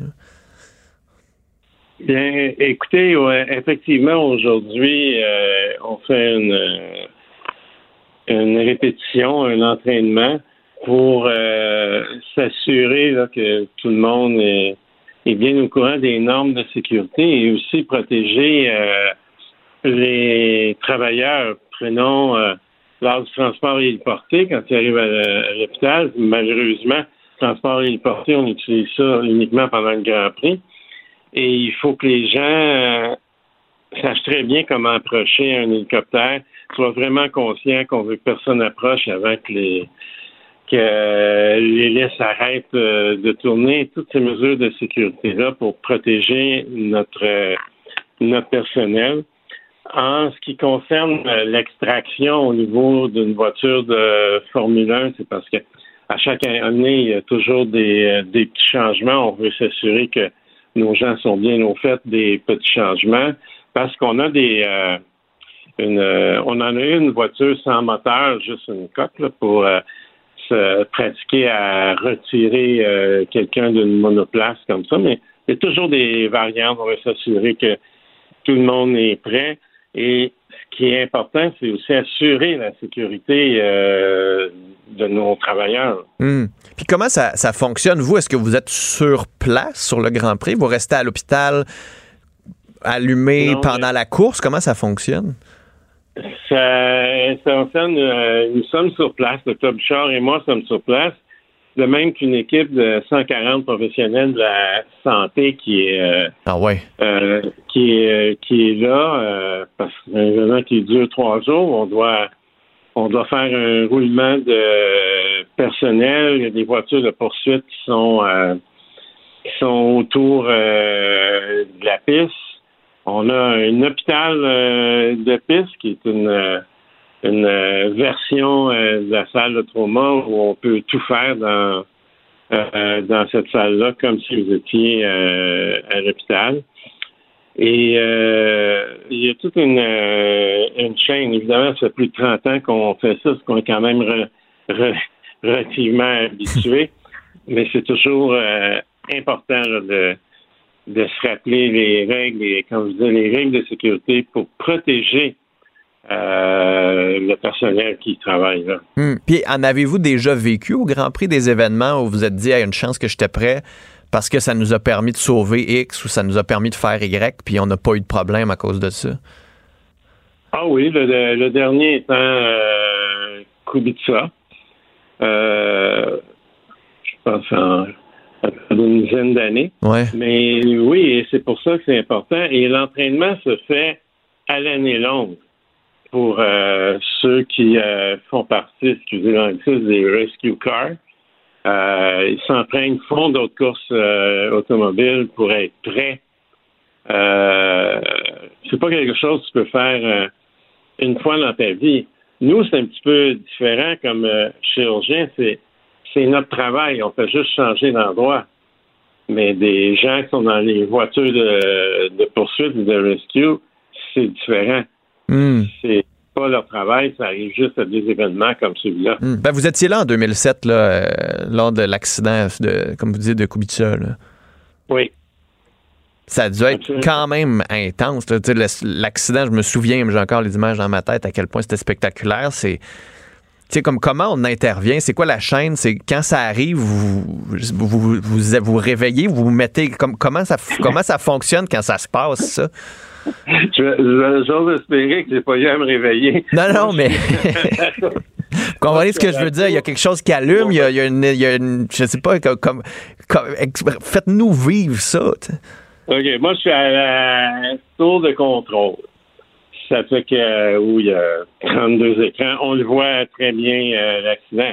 Et pour vous dire la vérité, euh, je croyais qu'il était mort quand j'ai vu ça. Alors, je pars de la tour de contrôle, je vais à, la voiture médicale, la, nôtre, parce que il y a une voiture médicale qui est celle qui fait tout- tous les circuits de Formule 1. Euh, eux sont les premiers avec le Rescue Car à aller. Hmm. Euh, moi, je suis le deuxième. Et euh, alors là, on été euh, sur les lieux. Écoutez, quand tu vois les images, il peut pas être vivant après un accident comme ça. Et quand je suis arrivé là, il, il, par- il parlait, je sais pas si je peux, à la radio comme ça, il- vous dire exactement ce qu'il disait. C'était vulgaire. Euh, si je peux vous le dire, je vais vous le dire. Allez-y, ouais, on est à la radio, allez-y. Tout ce qu'il disait, c'est that fucking Truly. C'est deux copains, hein, Yarnio Truly et, Hein? et Kubica. Puis Truly l'a dépassé sur un jaune. Puis lui, il voulait lui donner une leçon. Il s'est approché près euh, de la voiture de Truly, puis a accroché la roue arrière, puis c'est là qu'il est parti euh, dans, dans les airs. Mais écoutez, tout ce qu'il y avait, vous avez vu la voiture, vous avez les images dans le temps, c'est une entorse de la cheville. C'est pour vous montrer à quel point ces voitures-là sont bien construites et cette technologie-là est, euh, est rapportée euh, un peu plus tard sur euh, nos voitures euh, de tous les jours. Hmm. Quand même, quand même, quand même hallucinant. Ben, on va vous souhaiter une bonne fin de semaine. C'est bien que vous soyez prêts. Espérons que vous n'ayez pas à intervenir, mais euh, c'est bon de savoir que vous êtes là et que vous êtes euh, toujours euh, réveillé pour ne pas avoir à vous réveiller quand ça arrive. Ronald Denis, merci énormément d'avoir été là. Merci à vous. Salut, au revoir. Bon. Parce qu'en immobilier, pour être à son affaire, suivez les conseils de nos experts. Via Capital, les courtiers immobiliers qu'on aime référer. Bonne écoute. Pendant que votre attention est centrée sur vos urgences du matin, vos réunions d'affaires du midi, votre retour à la maison ou votre emploi du soir, celle de Desjardins Entreprises est centrée sur plus de 400 000 entreprises à toute heure du jour. Grâce à notre connaissance des secteurs d'activité et à notre accompagnement spécialisé, nous aidons les entrepreneurs à relever chaque défi pour qu'ils puissent rester centrés sur ce qui compte, le développement de leur entreprise. Journaliste investigateur, il est déterminé à connaître la vérité. Philippe Vincent Foisy. Gros dossier de notre euh, bureau euh, d'enquête qui. On parle du fax. Fax qui reste incontournable dans le réseau de la santé au Québec. C'est Éric Yvan Lemay qui signe ce papier-là. montre que finalement, on nous avait promis, en 2019, Éric Kerr, que les fax allaient disparaître de l'écran radar du gouvernement. En 2020, François Legault disait Mes gars savent même pas c'est quoi un fax. Donc, à quel point c'est archaïque. On nous promettait qu'on allait mettre fin à l'utilisation du fax d'ici 2003.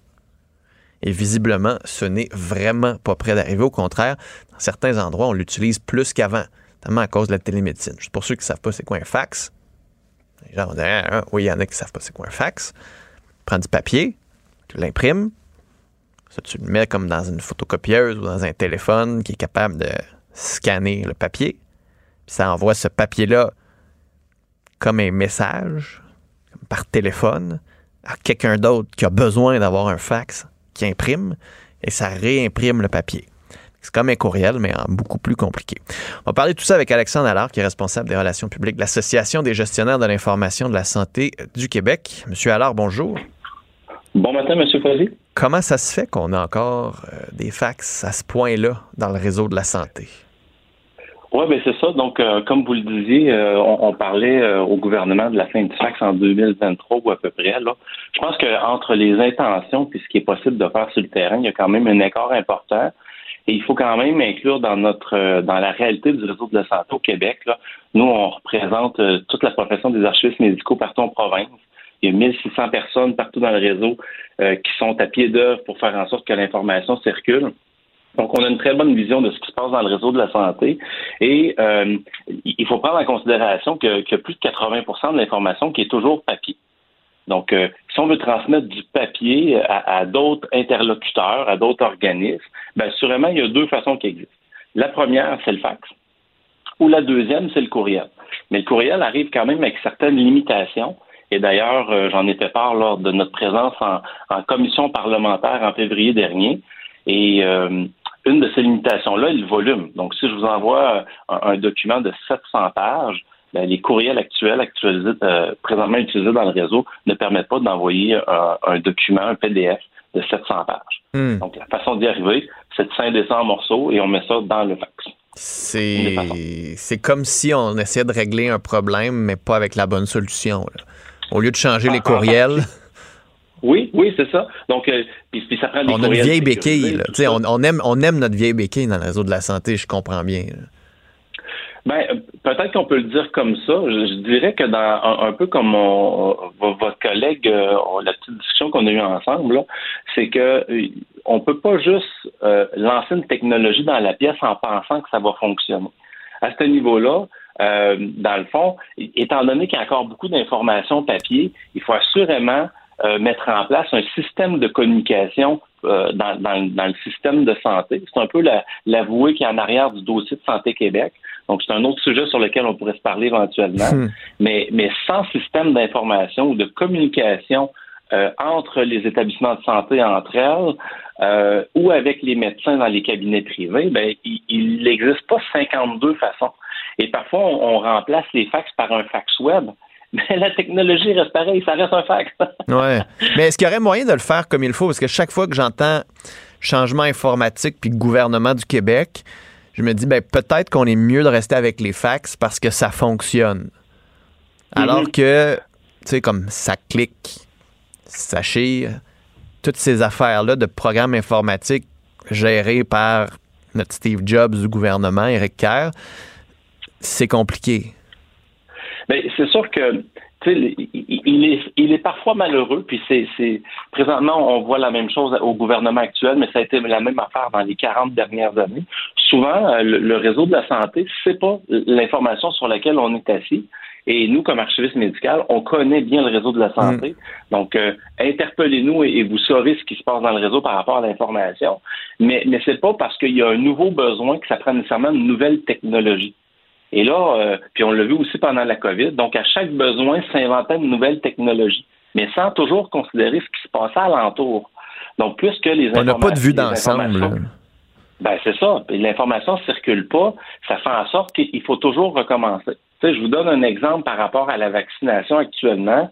C'est qu'il existe un registre de vaccination au Québec où je vais identifier un usager. Donc, je vais écrire M. Poisy, etc. Je vais tout rentrer votre information. Pour avoir accès à une plage horaire de rendez-vous, il va falloir que vous allez sur Clic Santé. Vous allez ressaisir votre information d'identification. Mais, mais Clic Santé puis le système qu'on appelle SIPMI ne se parlent pas. Donc, à- et, et chaque établissement de santé doit documenter l'administration du vaccin par l'infirmière, donc devra ouvrir un dossier. Donc, juste sur l'identité du patient, on est dans une situation qui est quand même en, reconstruction dans le réseau de la santé, il faut identifier trois fois l'usager. Euh, alors, les systèmes sont intéressants en- entre eux, mais, mais on aurait avantage à les faire parler ensemble ou du moins, ce qu'on appelle dans le langage, faire des interfaces. Mais, mais c'est là que nous, au, au niveau des archivistes médicales du Québec, on se dit qu'on on, on veut contribuer à cette euh, euh, Ouais. rénovation-là du réseau de la santé. Puis comme on dit en commission parlementaire en février, ça prend un- une réelle stratégie de gestion de l'information. Donc, mettre- c'est pas de mettre un, un dossier de santé numérique dans le milieu de la santé en pensant que ça va fonctionner. C'est beaucoup plus que ça. Puis mettons, juste en, en terminant, ça pourrait se faire en combien de temps, puis ça pourrait coûter combien? Ben, ça, ça c'est drôlement intéressant parce que là, il y a le projet DSM qui s'en vient. C'est un peu le principe euh, qu'apporte le, le- la loi 5, qui était le projet de loi 3. Euh, il y a un économiste qui a dit il y a une bonne dizaine d'années que le, le Québec avait 12 milliards de retard. Donc, quand on regarde l'inflation et tout, euh, nous, on pense à, à l'association, les archivistes, qu'il y en a pour 20 milliards à investir en santé. Absolument. Donc, c'est c'est 2 milliards par année pendant 10 ans.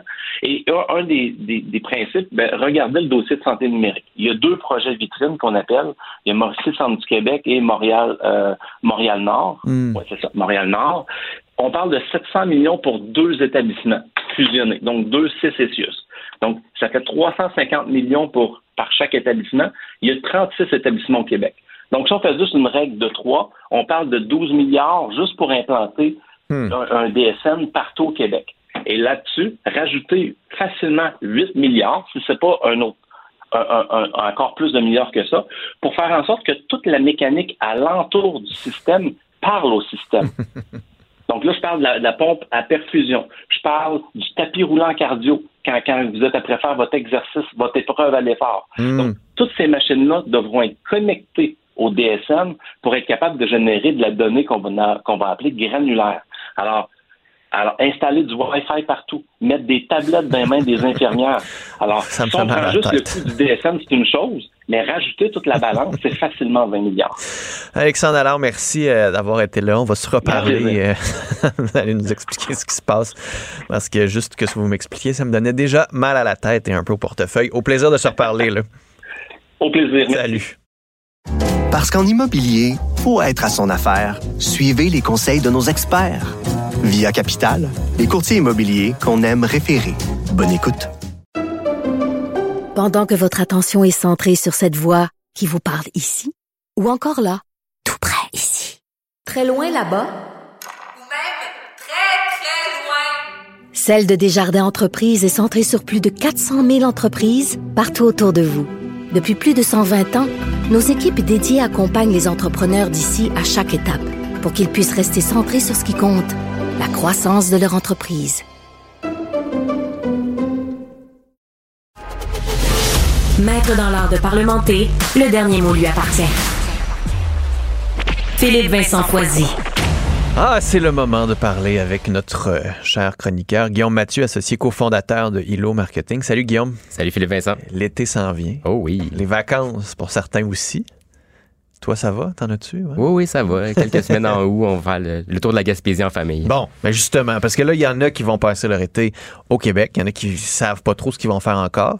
Plein de plans qui sont possibles. Tu voulais nous faire un guide de voyage, euh, agro, euh, tourisme. euh, Ben oui, quelques Bouffe. petites suggestions pour l'été, que ce soit pour une escapade week-end de quelques heures ou pour des vacances. Le CA Québec sort à chaque année là, ce sondage sur les intentions de vacances des Québécois. Puis, ben évidemment, cette année, l'inflation a, a un impact. hein. Les gens disent qu'ils malgré l'augmentation du coût de la vie, ils veulent quand même protéger leurs vacances. Euh, Puis euh, on les comprend, ça fait du bien à tout le monde. Euh, mais la moitié des répondants ont dit nous, cette année, l'inflation a quand même un sûr. impact sur notre planification. Parmi ces impacts-là, il y a de se rendre moins loin, de, de diminuer la distance de, de, de- voyage. Pour voyager. Une fois rendu sur place, d'essayer de limiter nos déplacements, sais, peut-être Ouais, de louer ouais, un chalet puis de dire on va rester là. Euh, diminuer le nombre de repas au resto, hein, quand même un tiers des gens qui ont dit ça. Puis euh, privilégier des activités gratuites ou à petit prix. C'est là que je me suis dit, ah, parler d'agro-tourisme, il y a de quoi dans le fun parce que c'est soit des activités qui sont pas trop coûteuses ou qui permettent de jumeler le plaisir et la nécessité de se nourrir. Il faut manger. Donc, manger. Puis des fois, de manger de façon différente, plutôt qu'arrêter dans un fast-food sur le bord de la route, de dire, Hey, on peut peut-être faire un petit détour, puis ça pourrait servir d'activité aussi pour, euh, pour la famille ou, pour, euh, ou entre amis. Ça peut être intéressant. Puis, ben, il y a 6 Québécois sur 10 qui ont dit, nous, cet été, on reste au Québec. Fait que pourquoi ne pas parler d'agro-tourisme québécois? Ouais, mais pour avoir des idées aussi, parce que des fois, tu sais, les. T'es en vacances, t'as des enfants, tu, le sais des fois, si t'as pas planifié tout d'avance, puis tu te dis, bah là, qu'est-ce que je fais aujourd'hui? Je pense que ta première activité est parfaite pour ça. là. Ben oui, parce qu'en fait, ça coûte pas grand-chose. Euh, pour les enfants, là, des fois... d'autocueillette. Ouais, excuse-moi, d'autocueillette, de petits fruits. Tu sais, euh, souvent que les, les enfants, on paye pour une activité, on paye pour des passes à la ronde, puis là, on se rend compte qu'après deux manèges, ils sont écœurés, il fait chaud, puis tout ça, puis on est comme déçus d'avoir payé aussi cher. L'autocueillette, ben, c'est une super activité qui coûte, comme je disais, pas grand-chose. On pense toujours aux fraises, évidemment, là, qui ont commencé dans certaines régions, qui vont Mhm, commencer dans les prochains Ils jours. sont chers à l'épicerie. Ils sont chers à l'épicerie. puis là, on peut aller en chercher euh, plein. On peut en manger plein. Hein? Ils, Ah nous ouais, chargent juste ce qu'on met dans notre panier. Fait qu'on peut en profiter Ah pour ouais. euh, manger pendant qu'on cueille. Mais euh, il y a tu sais, la framboise, le bleuet qui s'en viennent en juillet. On y pense pas tout le temps. tu sais, De dire, il y, a, il y a ces petits fruits-là aussi. Mais je voulais te parler d'un un petit fruit qui est plutôt récent au Québec, mais qu'on entend de plus en plus parler, c'est la camerise. Euh, la camerise, euh, c'est un petit petite baie là, bleue qui ressemble un peu à un bleuet très allongé, avec une chair qui est pourpre. C'est un fruit qui est euh, qui est Plus qui est- acide ou un petit peu, ben, ça dépend. En fait, je vais te parler de variété. C'est un, parce qu'un, c'est un fru- petit fruit que, tu sais, dans tous les petits fruits qu'on tape ça dans la pomme, euh, il y a les Macintosh, les Spartans, les Lobos, tout ça. Quand on parle de fraises, on parle de fraises. Il y a des fraises, il y a des bleus, il y a des C'est ça. framboises. Puis dans la camerise aussi, on dit la camerise, mais il y a plein de cultivars, il y a plein de variétés, puis il y en a qui sont très acidulés, tu sais, qui pourraient même remplacer le citron. Il y en a qui sont hyper sucrés, il y en a qui goûtent euh, très euh, floral et tout ça. C'est même, je me suis trompé dans d'aller les produits congelés. J'ai acheté ça au lieu d'acheter des bleuets. C'est bon, hein? Oui, mais j'ai un peu fait le saut. Oui, c'est sûr. tu fais Mais- une confiture, tu fais comme, oh, le smoothie, ouais, il goûte pas pareil. C'est ça. Mais il y a une entreprise euh, dans la région de Saint-Hyacinthe qui s'appelle la ferme Délice du Rapide. Eux, ils ont au lieu de juste planter de la camerise puis dire aux gens venez cueillir de la camerise, ils ont euh, séparé les cultivars dans le champ. Donc quand tu arrives pour prendre ton panier, ils vont te faire goûter comme des petits shooters Mm. de camerise pour se dire est-ce que toi t'aimes plus ça acidulé, plus sucré, puis en fonction des plants qui sont à maturité, ils vont te diriger dans la bonne euh, section. Fait que tu peux cueillir une camerise parfaitement adaptée Que à ton palais que t'aimes. Puis peut-être que les enfants l'aiment plus sucré, puis que les adultes aiment un petit kick euh, plus euh, plus surette.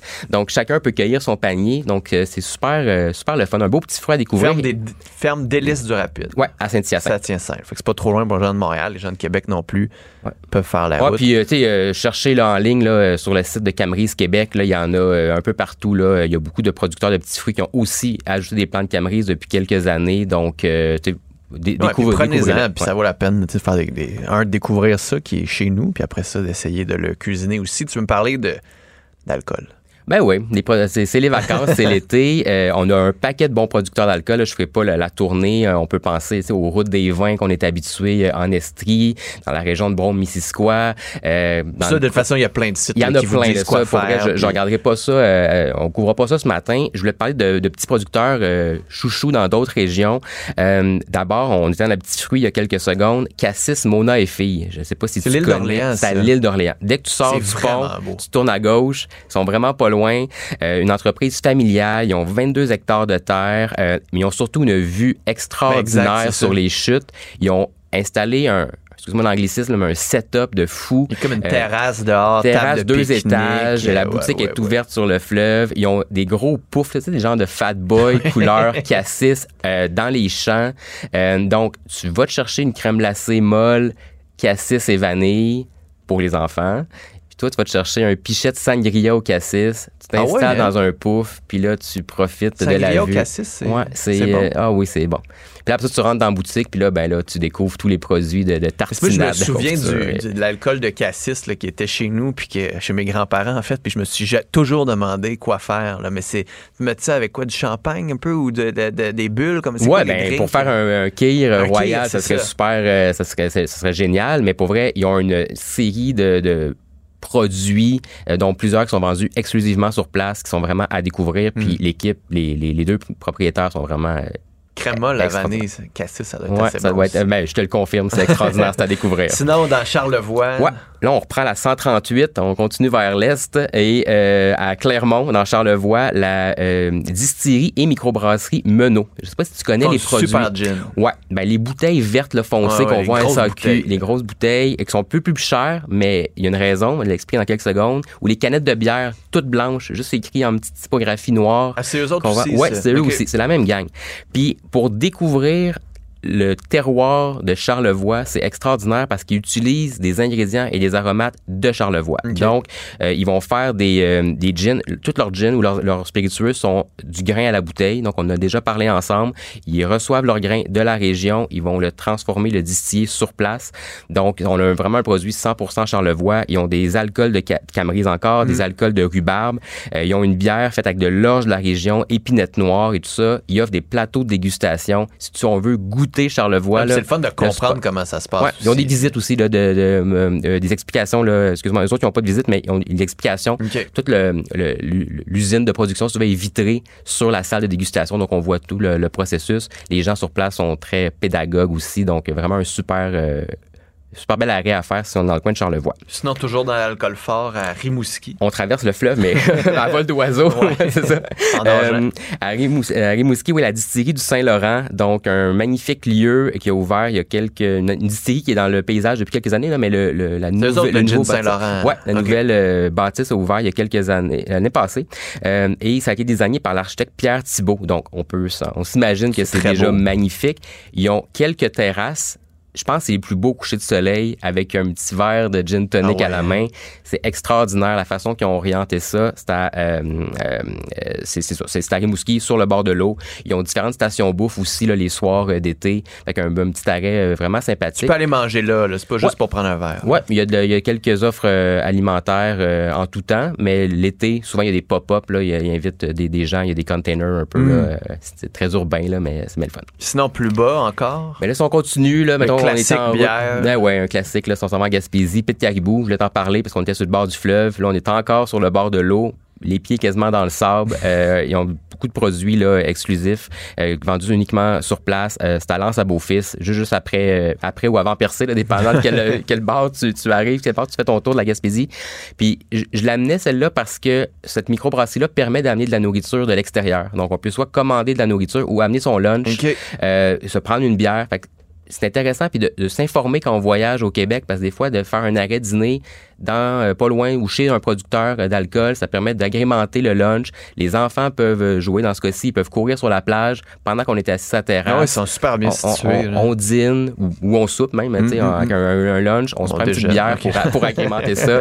C'est bien euh, ben, ben le fun. Bon, tu veux me parler d'abord de pique-nique et de manger dans les champs. Ouais, ça c'est une nouvelle mode là, qui est, apparue depuis quelques années. Euh, des producteurs agricoles qui veulent faire découvrir leur champ ou leur euh, leur, leur, à- chez eux, leur là. chez eux, à leur clientèle. Ils offrent des paniers pique-nique. Donc des paniers pique-nique qu'on peut prendre sur place. On, on les commande d'avance, comme on commanderait un plat au restaurant. On arrive là, ils nous donnent notre panier pique-nique avec euh, une sélection Est-ce de que la vaisselle est là aussi? Ouais, tout, tout, tout, est là. T'as rien à amener. Euh, puis même certaines places te fournissent la couverte, le parasol. T'as vraiment rien à Wow, faire.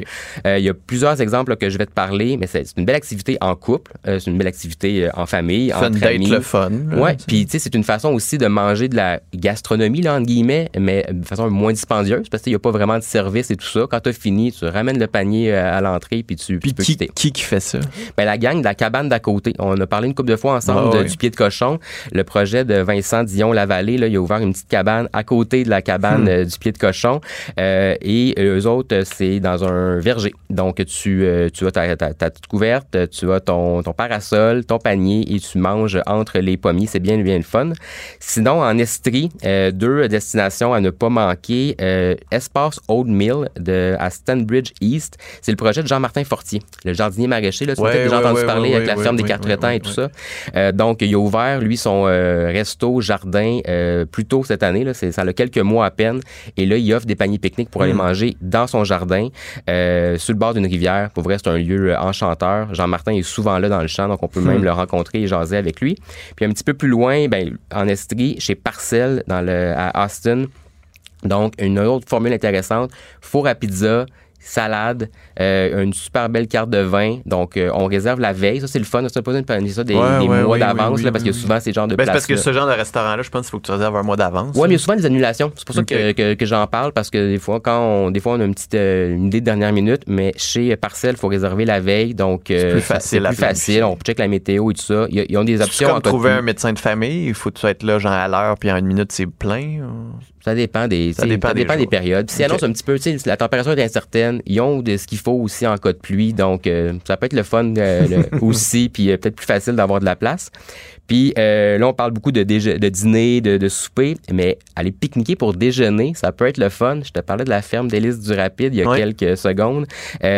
Il offre des déjeuners euh, de Hmm. Camerise dans les champs. Donc, euh, tu sais, des fois, l'été, là, on se dit on va aller là, à l'ouverture, là, à l'autocueillette, parce que on- le soleil peut taper rendu à l'heure du dîner. Tu peux te prendre ton petit déj en même temps. C'est ça. puis- Les enfants, souvent, l'été, ça se lève bien de bonne heure avec le soleil. Donc, euh, là, on s'en va là à l'ouverture. On a commandé notre panier euh, d'avance.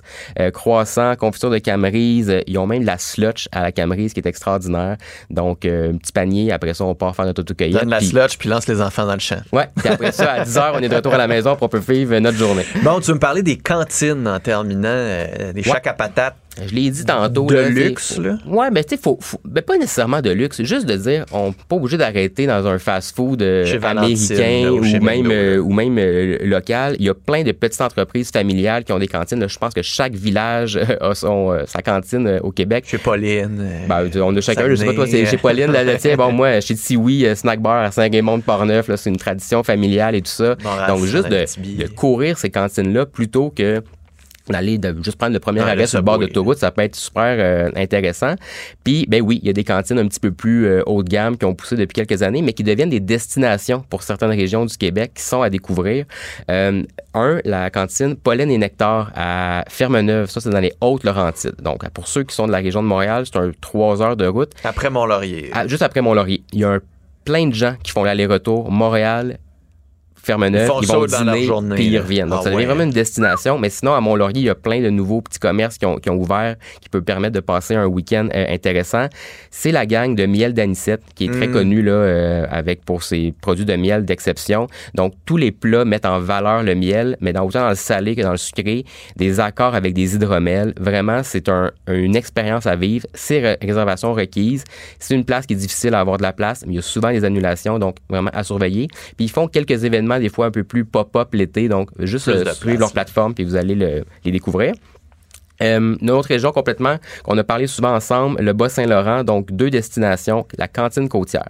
On a parlé de Colombe-Saint-Pierre, quand on a parlé du fleuve Saint-Laurent, quand on a parlé des prix euh, Laurier il y a quelques pas de semaines. restaurant, il me semble, cet été. Là. Colombe a décidé de fermer son restaurant euh, cet été pour plein de raisons. Sa cantine, qui était aussi euh, au Bic, euh, a déménagé à Saint-Fabien, donc à quelques kilomètres de là, sur le bord de la 132. Donc oui, c'est une cantine un peu plus haut de gamme, mais tout ce qu'on peut penser d'une cantine, que ce soit la poutine, la guédille, Les les, pogos. pogos, fait à base d'ingrédients du fleuve. Donc des saucisses de bourgogne, euh, des poutines de flétan, ce genre Ah de ouais, trucs-là. hein? C'est une expérience pour vrai à vivre. Euh, son nouveau setup est quand même intéressant. Là. J'étais allé faire un tour la, la semaine dernière.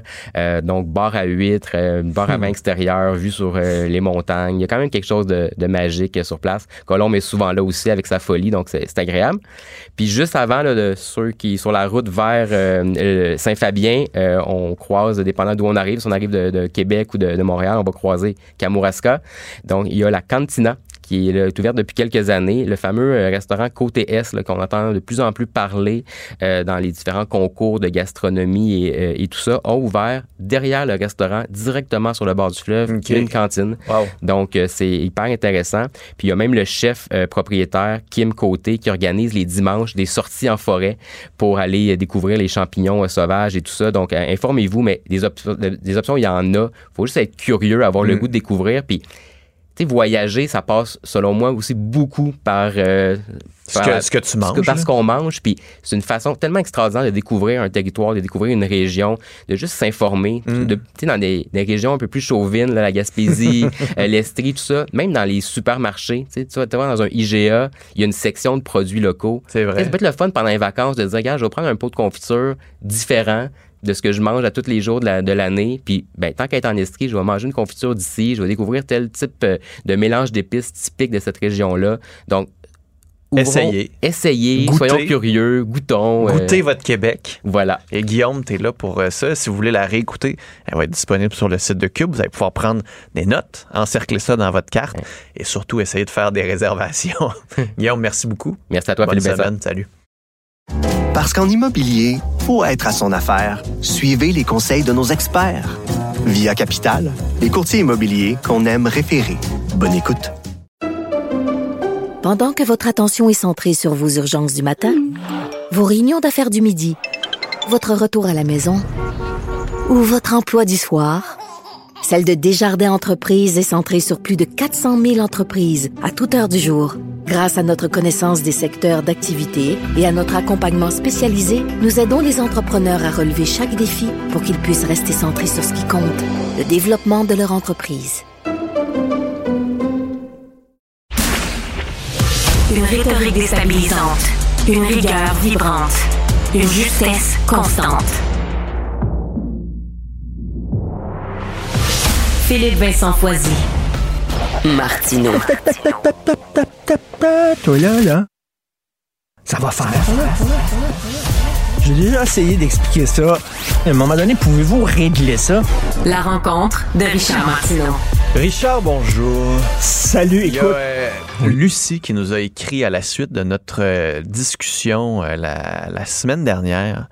Tu sais, quand on se disait euh, à la salle de bain, est-ce qu'on se lave les mains avant, après? après. Nous autres, on disait ben après, tu sais, comme ça c'est propre. Et elle m'a écrit pour me dire oui, mais faut les laver aussi avant chez les hommes parce que euh, on évite euh, certaines euh, contaminations de mains sales euh, au niveau de, de, de l'appareil intime. Alors j'ai dit que je Ah. te ferai le message et euh, je salue Lucie, je la remercie. Ah, parce que si on a les mains écoute. sales et on touche Ben, notre il appareil intime, avoir, on le euh, contamine. On pourrait y avoir contamination ou infection. Donc, on se lave avant et, Et après. après, ouais. Est-ce qu'il faut se laver l'engin aussi pendant qu'on est aux toilettes? Je le demande à Lucie si jamais elle ben m'écrit. euh, il faut prendre une douche à chaque fois qu'on va pisser, c'est ça? C'est à ça que ça sert, les bidets. voilà. Au moins, je t'en en ai informé. Merci, Lucie. Merci. Philippe Vincent, excellente, excellente chronique sans flagornerie aujourd'hui parce que je me pose exactement la même question. Tu m'enlèves les mots de la bouche. Surtout ce matin, on, euh, on avait vu le ministre Blair qui dit j'avais pas reçu le mémo du CRS comme quoi il y avait d'ingérence chinoise. Puis là, le CRS, il dit ben Christian, on vous l'a envoyé le mémo.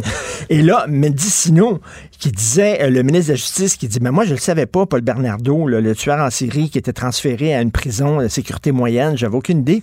Et là, le service correctionnel dit ben on vous l'avait envoyé. Et comme tu dis, Même le comme- bureau du premier ministre savait. c'est un trou noir bureaucratique. Mais c'est le mot qui a été utilisé par, par l'ancienne conseillère à la sécurité. de- mais mais je, je pense que c'est trop facile de dire que c'est un trou noir. Si c'est un trou noir, tu fais comme Ah! La Mais- machine.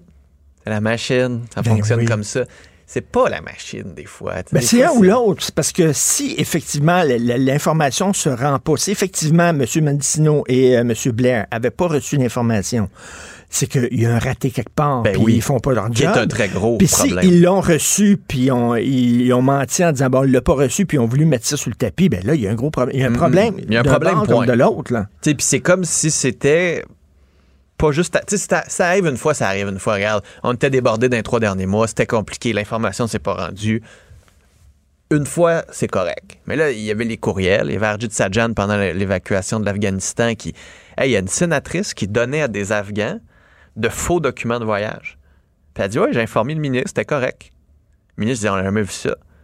Mais comme Ben, il n'y a personne dans, dans le cabinet qui disait comme Hey, on va lire tous les courriels qui viennent de l'Afghanistan pour qu'on s'assure que tout ce qui se Mais- passe, on soit au diapason. Mais, mais Tom me dit souvent, tu sais, dans notre euh, rencontre avec euh, Lisée, Jean-François Lisée, euh, Tom Mulcair me dit souvent, le, le- le gouvernement, quoi qu'on pense de ses orientations idéologiques, le- un des jobs du gouvernement, c'est de faire marcher la machine. Puis il dit, Christy, ils sont pas capables. En Mm. immigration, il y a des ratés, Mm. le- le- le- les passeports, euh, la paix des fonctionnaires, tout ça. La machine fonctionne Mais pas. quand je vois ça, je pense souvent aux complotistes.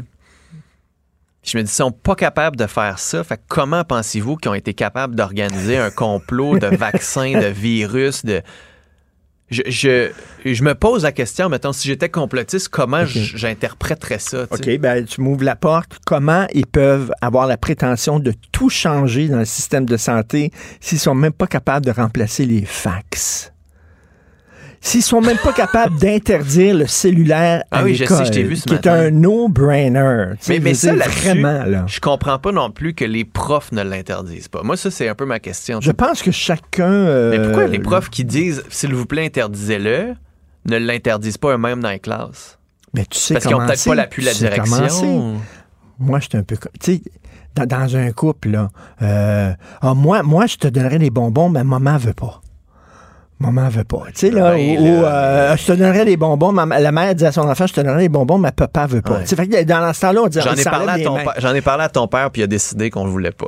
Ils s'enlèvent les mains en disant Moi, moi, je voudrais que le cellulaire, mais le gouvernement veut pas. Fait qu'ils veulent, eux autres, comme Que, que ce soit quelqu'un d'autre qui l'interdise Exactement. qu'eux-mêmes pour se garder. Ah, je comprends. Pour pouvoir rester chum avec les étudiants, je sais pas, mais tu sais, euh, cela dit, ils sont pas capables de régler des petits problèmes qui sont très faciles à régler.